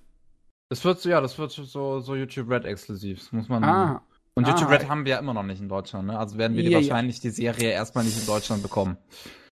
nee, Priesterschweine. Und dann ab 1. Januar wird es noch zahlreiche Naruto Shippuden äh, Spielfilme dann auf Netflix geben. Es wird Naruto Shippuden The Movie, The Lost Tower, Blood Prison, Bonds, The Wall of Fire und The Last Movie. Alle ab 1. Januar dann Ja. auf Naruto Shippuden. Dann! Es heißt aber nicht The. Last Movie, es heißt Last the Movie. La- Mhm. Ganz wichtig. Dann noch was, also wir haben so viele News dieses Mal, meine Güte. Äh, Project Anima ist irgendwie ein neues, ähm, neues Anime-Projekt von drei, ähm, drei Kon keine Ahnung, also irgendein Konsortium, was drei Anime für 2020 plant, äh, zusammengesetzt aus äh, DNA, aus Sozo, und einem Radiosender Nippon Cultural Broadcasting, die sich halt zusammengeschlossen haben für Project Anime 2020, sollen dann ein, ein ähm, Anime von Studio Satellite, ein Anime von Studio GC Staff und ein Anime von Doga Kobo kommen. Die sammeln aktuell von sowohl Veteranen als auch Amateuren aus sämtlichen Bereichen Promo, äh, also, also Sachen irgendwie, die sie dann halt animieren könnten. So, das ist Hm. gerade irgendwie so der Plan dahinter. Es können Romane eingereicht werden, Manuskripte, Manga, Sketche, Illustrationen, Videos, alles Mögliche kann eingereicht werden und die drei Gewinner bekommen dann letzten Endes ähm, richtige Anime-Serien.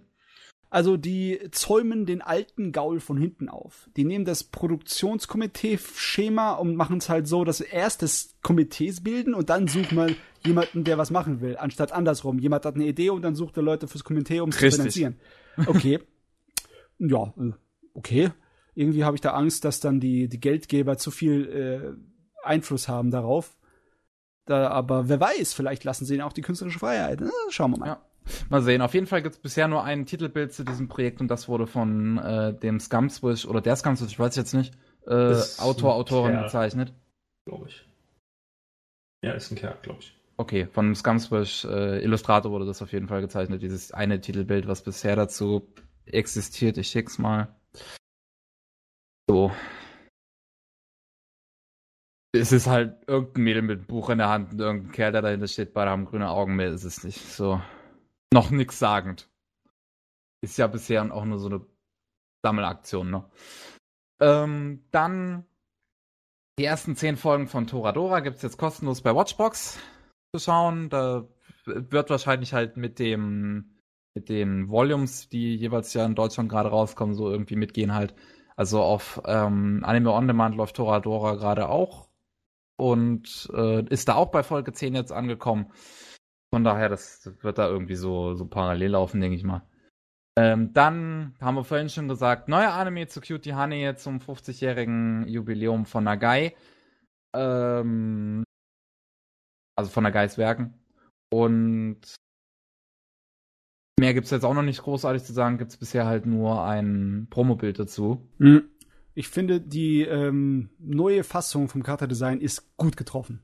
Das ist eine feine Art und Weise, das zu modernisieren, ohne zu weit weggehen zu gehen vom Original. Ja, das stimmt, das stimmt. Also, das, das sieht noch so wie das Original aus, aber irgendwie noch ein modernerer Stil.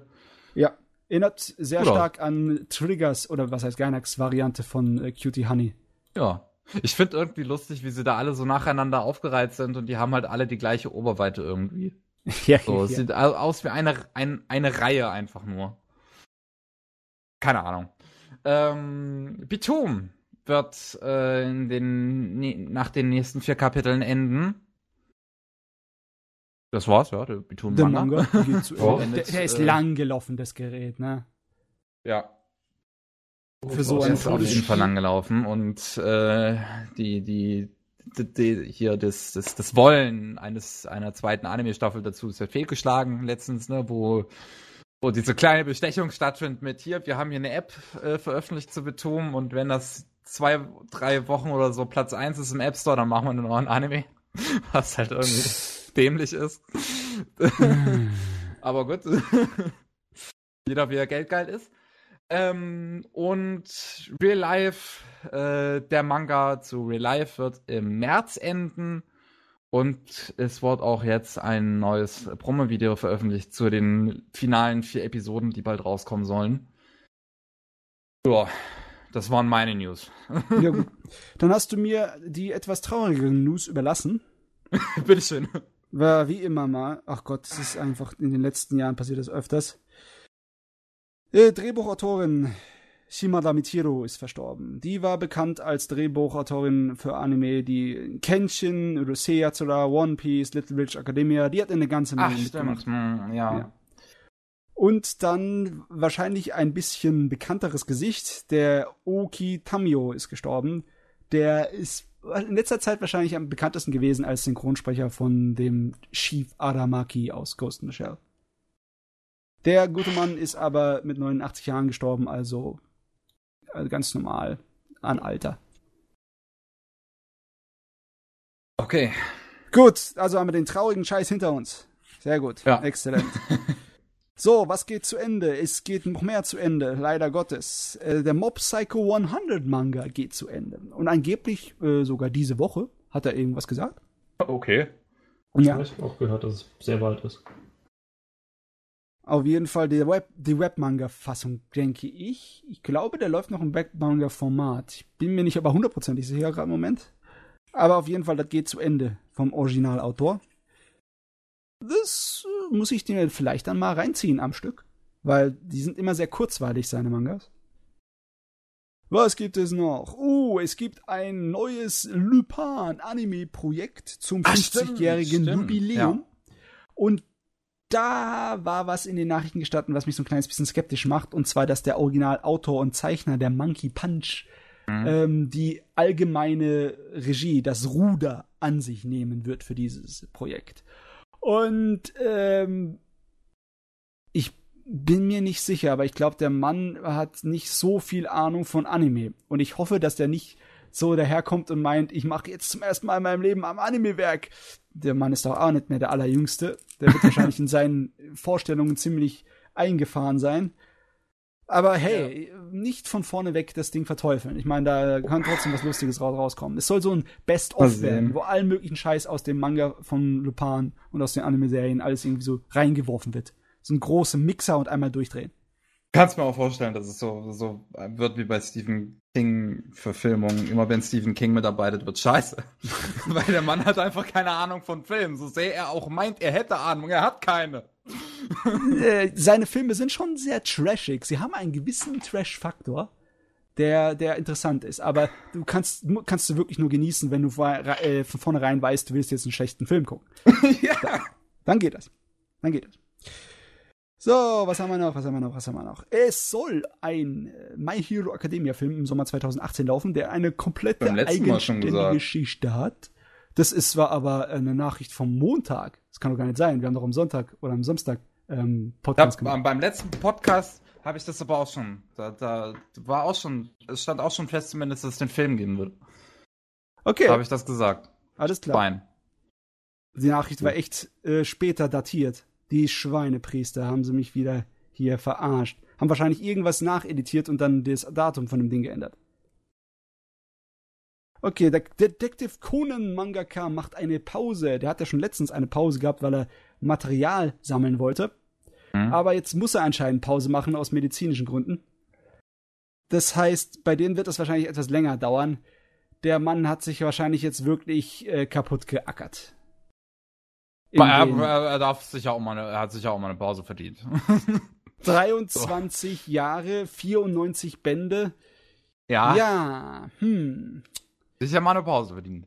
Hoffentlich äh, kommt er aus seiner Pause auch wieder zurück. Nicht, dass er merkt, das Leben ist so toll, wenn ich nicht diesen Manga zeichnen muss. das wäre natürlich auch eine Feststellung. So. Aber, ähm, ja, der, der, wo wir bei Manga sind, gibt es ja auch noch zwei Manga, die wieder losgehen, ne?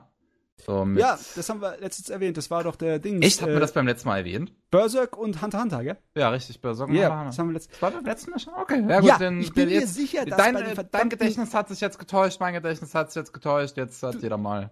Du, Kevin, ich bin mir sicher, dass bei den News-Nachrichten irgendwie nachträglich irgendwie an den Artikeln rumgebastelt werden und sich dann die, äh, die Daten ändern zu dem das geputzelt wurde, weil ich habe extra geguckt, dass es in den letzten zwei Wochen nach dem Podcast ich nur die Nachrichten rausschreibe, mhm. damit mir sowas nicht passiert. Aber trotzdem, Jagd. Jagd mache ich auf sie, ich sag's dir. Okay, dann habe ich noch zwei Kleinigkeiten und zwar ein neuer Dragon Ball Film in 2018. Auch wieder mit einem eigenständigen Material, weil klar, logisch, aber der Original, unser äh, Toriyama, der schreibt darin mit und zeichnet darin mit. Der ist also dick damit irgendwie verbunden. Ob das jetzt gut ist oder schlecht ist, weiß ich nicht. Ich weiß nicht, wie gut Toriyama im Moment ist. Wenn ich mir Dragon Ball Super ansehe, würde ich sagen, es ist, es schwankt in Qualität. Mhm. Aber ja, Film ist sowieso immer besser bei Dragon Ball als die Fernsehserie. Geht schneller, ist feiner, ist. Time schneller vorbei. Yeah. Und dann noch eine Kleinigkeit. Triggers neue Serie Darling in the Franks. Die bekommt auch einen Manga. Und wisst ihr, wen die zeichnet? Ach stimmt, verdammt, da war irgendwas. Das war irgendwer Tolles. Ich weiß es aber nicht mehr. Der Tolavero. Richtig. Oh Gott. Ja.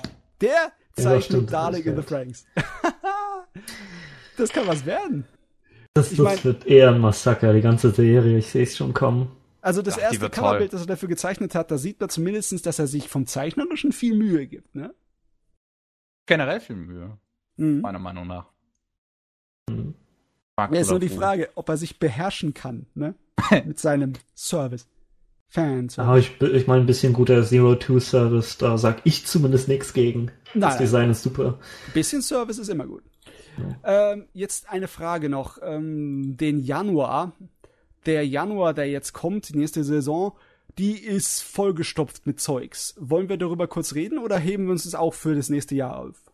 Ich meine, was willst du nur jetzt reden? Also, wenn du mal den Januar anguckst, dann, dann ja, also ich naja, weiß gar nicht, wie, Anime, wie viel Zeit dafür rausholen die, die, sollte, die was da alles starten kommt. werden, aber ich weiß nicht, was wir da jetzt halt sagen sollen. Willst du sagen noch, was du dich freust oder was, was du kein Interesse hast? Interessiert dich ein Scheißdreck-Anime, gell, Kevin? Ich, ich muss nur nochmal, ich weiß nicht, ob es jetzt eine ältere News ist, ob ihr schon mal erwähnt hat, aber äh, Prison School Manga endet auch übermorgen. Ja, das, das stimmt. Der Prison School Mann, der geht auch zu Ende. Ich weiß nicht, ob das irgendwie älter als zwei, ich dachte nämlich, es wäre in den letzten zwei Wochen. Nee, das war Ähm, auch in den letzten zwei Wochen, aber Okay. ich muss ganz ehrlich sagen, das habe ich rausgelassen, weil es mich so ein Scheißdreck interessiert. Ja, ich kenne Leute, die den tatsächlich sehr mögen. Oh ja, das Ding hat eine, eine, eine seltsam äh, fernetische Fangemeinde.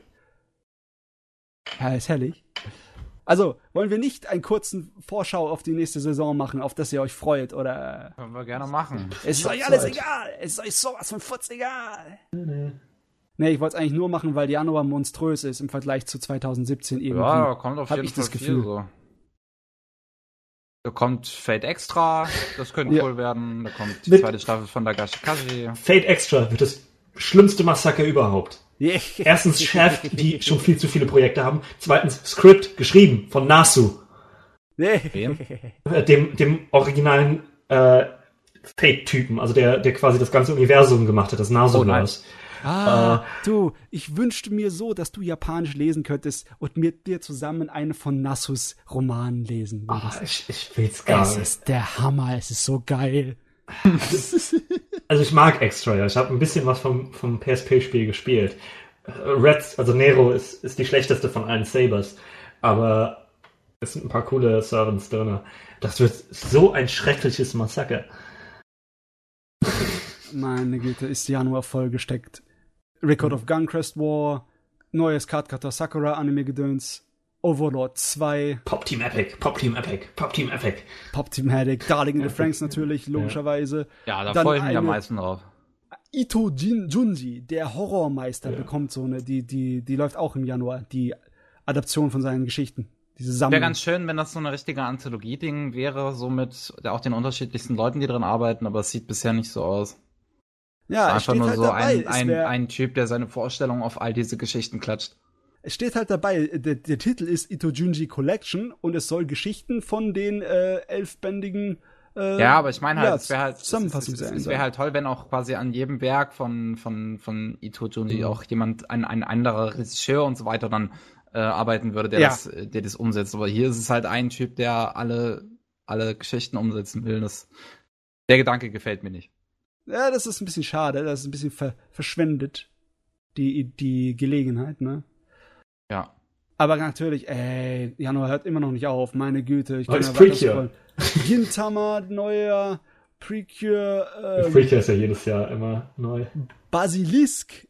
Neuer Anime zu Basilisk, wer den alten gemocht hat, ey, es ist monströs. Also ich kann euch jetzt sagen, dass ich keine Zeit haben werde im Januar. Die ganze Zeit war ich faul ohne Ende mit Anime gucken und im Januar werde ich viel zu viel haben. Also ich muss unbedingt Overlord schauen.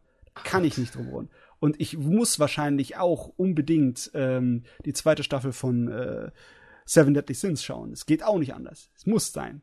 Werde wahrscheinlich, Senki ist auch ein Muss. Also habe ich schon drei Muss. Ich- Und ich- eigentlich ist Darling in the Franks auch ein Muss. Oh mein Gott, bitte tötet mich. ich werd echt nur Darling in the Fran äh, wöchentlich gucken. Euro Camp werde ich mir angucken. Cute Girls Go Camping. Äh, und wahrscheinlich Fat Extra, damit ich mich jede Woche drüber beschweren kann. äh, und dann, Violet Evergarden. Violet Evergarden ist halt auf Netflix. Vielleicht warte ich. Ähm, ich, ich, ja. ich, Netflix kann mich mal am Arsch legen. Ganz ehrlich. Ja. Da warte ich nicht. Das ist die einzige Serie von KyoAni, auf die ich mich wahrscheinlich mal freue, deswegen will ich die auch sehen. Ähm, Mai, Mai, der- Mai, der- Kevin, Kevin. Dann kriegen wir noch natürlich ja. auch andere Netflix-Dinger mit Devilman Crybaby, was ganz Oh ja. geil werden könnte von Yuasa und Be the Beginning, wo ich noch gar nichts zu weiß, wollen wir mal sehen. Was Oh Be Gott. the Beginning wird ja dieses, dieses Bones-Dings, also Beautiful, also, nee, wie hieß es? Irgendwas mit Hm. Bones, irgendwas, was Production IG ursprünglich mit Netflix machen wollte, aber dann nicht zustande kam und jetzt ist es Hm. das hier. Be the Beginning. Hm, Dieses nee, äh, sorry. äh, Sakurako Beautiful Bones oder was? Nein, nein, das meine ich Nee. nicht. Ich, das meine ich nicht. Ähm, deswegen, aber es war irgendwas mit Bones im Titel, das weiß ich noch. War, hieß halt so ähnlich wie Beautiful Bones. Keine Ahnung. Ja. Äh, Also, ich wollte auf jeden Fall unsere Zuhörer in das Jahr entlassen mit einem freudigen Vorfreude hier, ne, auf eine Vorschau auf das nächste Jahr. Ja, Tut mir ja leid, Kevin, dass deine äh, Begeisterung nicht so groß ist. Citrus wird wahrscheinlich schreckliches Yuri. Da freue ich mich drauf. Was wird schrecklich? Äh, Citrus. Ach, Das- Citrus. Ja, das ist auch, das ist dann halt so Yuri Girls Love, aber wird wahrscheinlich nicht gut. Hm. Ähm, woran machst du das fest, dass es nicht gut wird? Ähm, wird. Erfahrungen von Leuten mit dem äh, Manga. Ich glaube, der Ah, okay. Staff war auch nicht wirklich.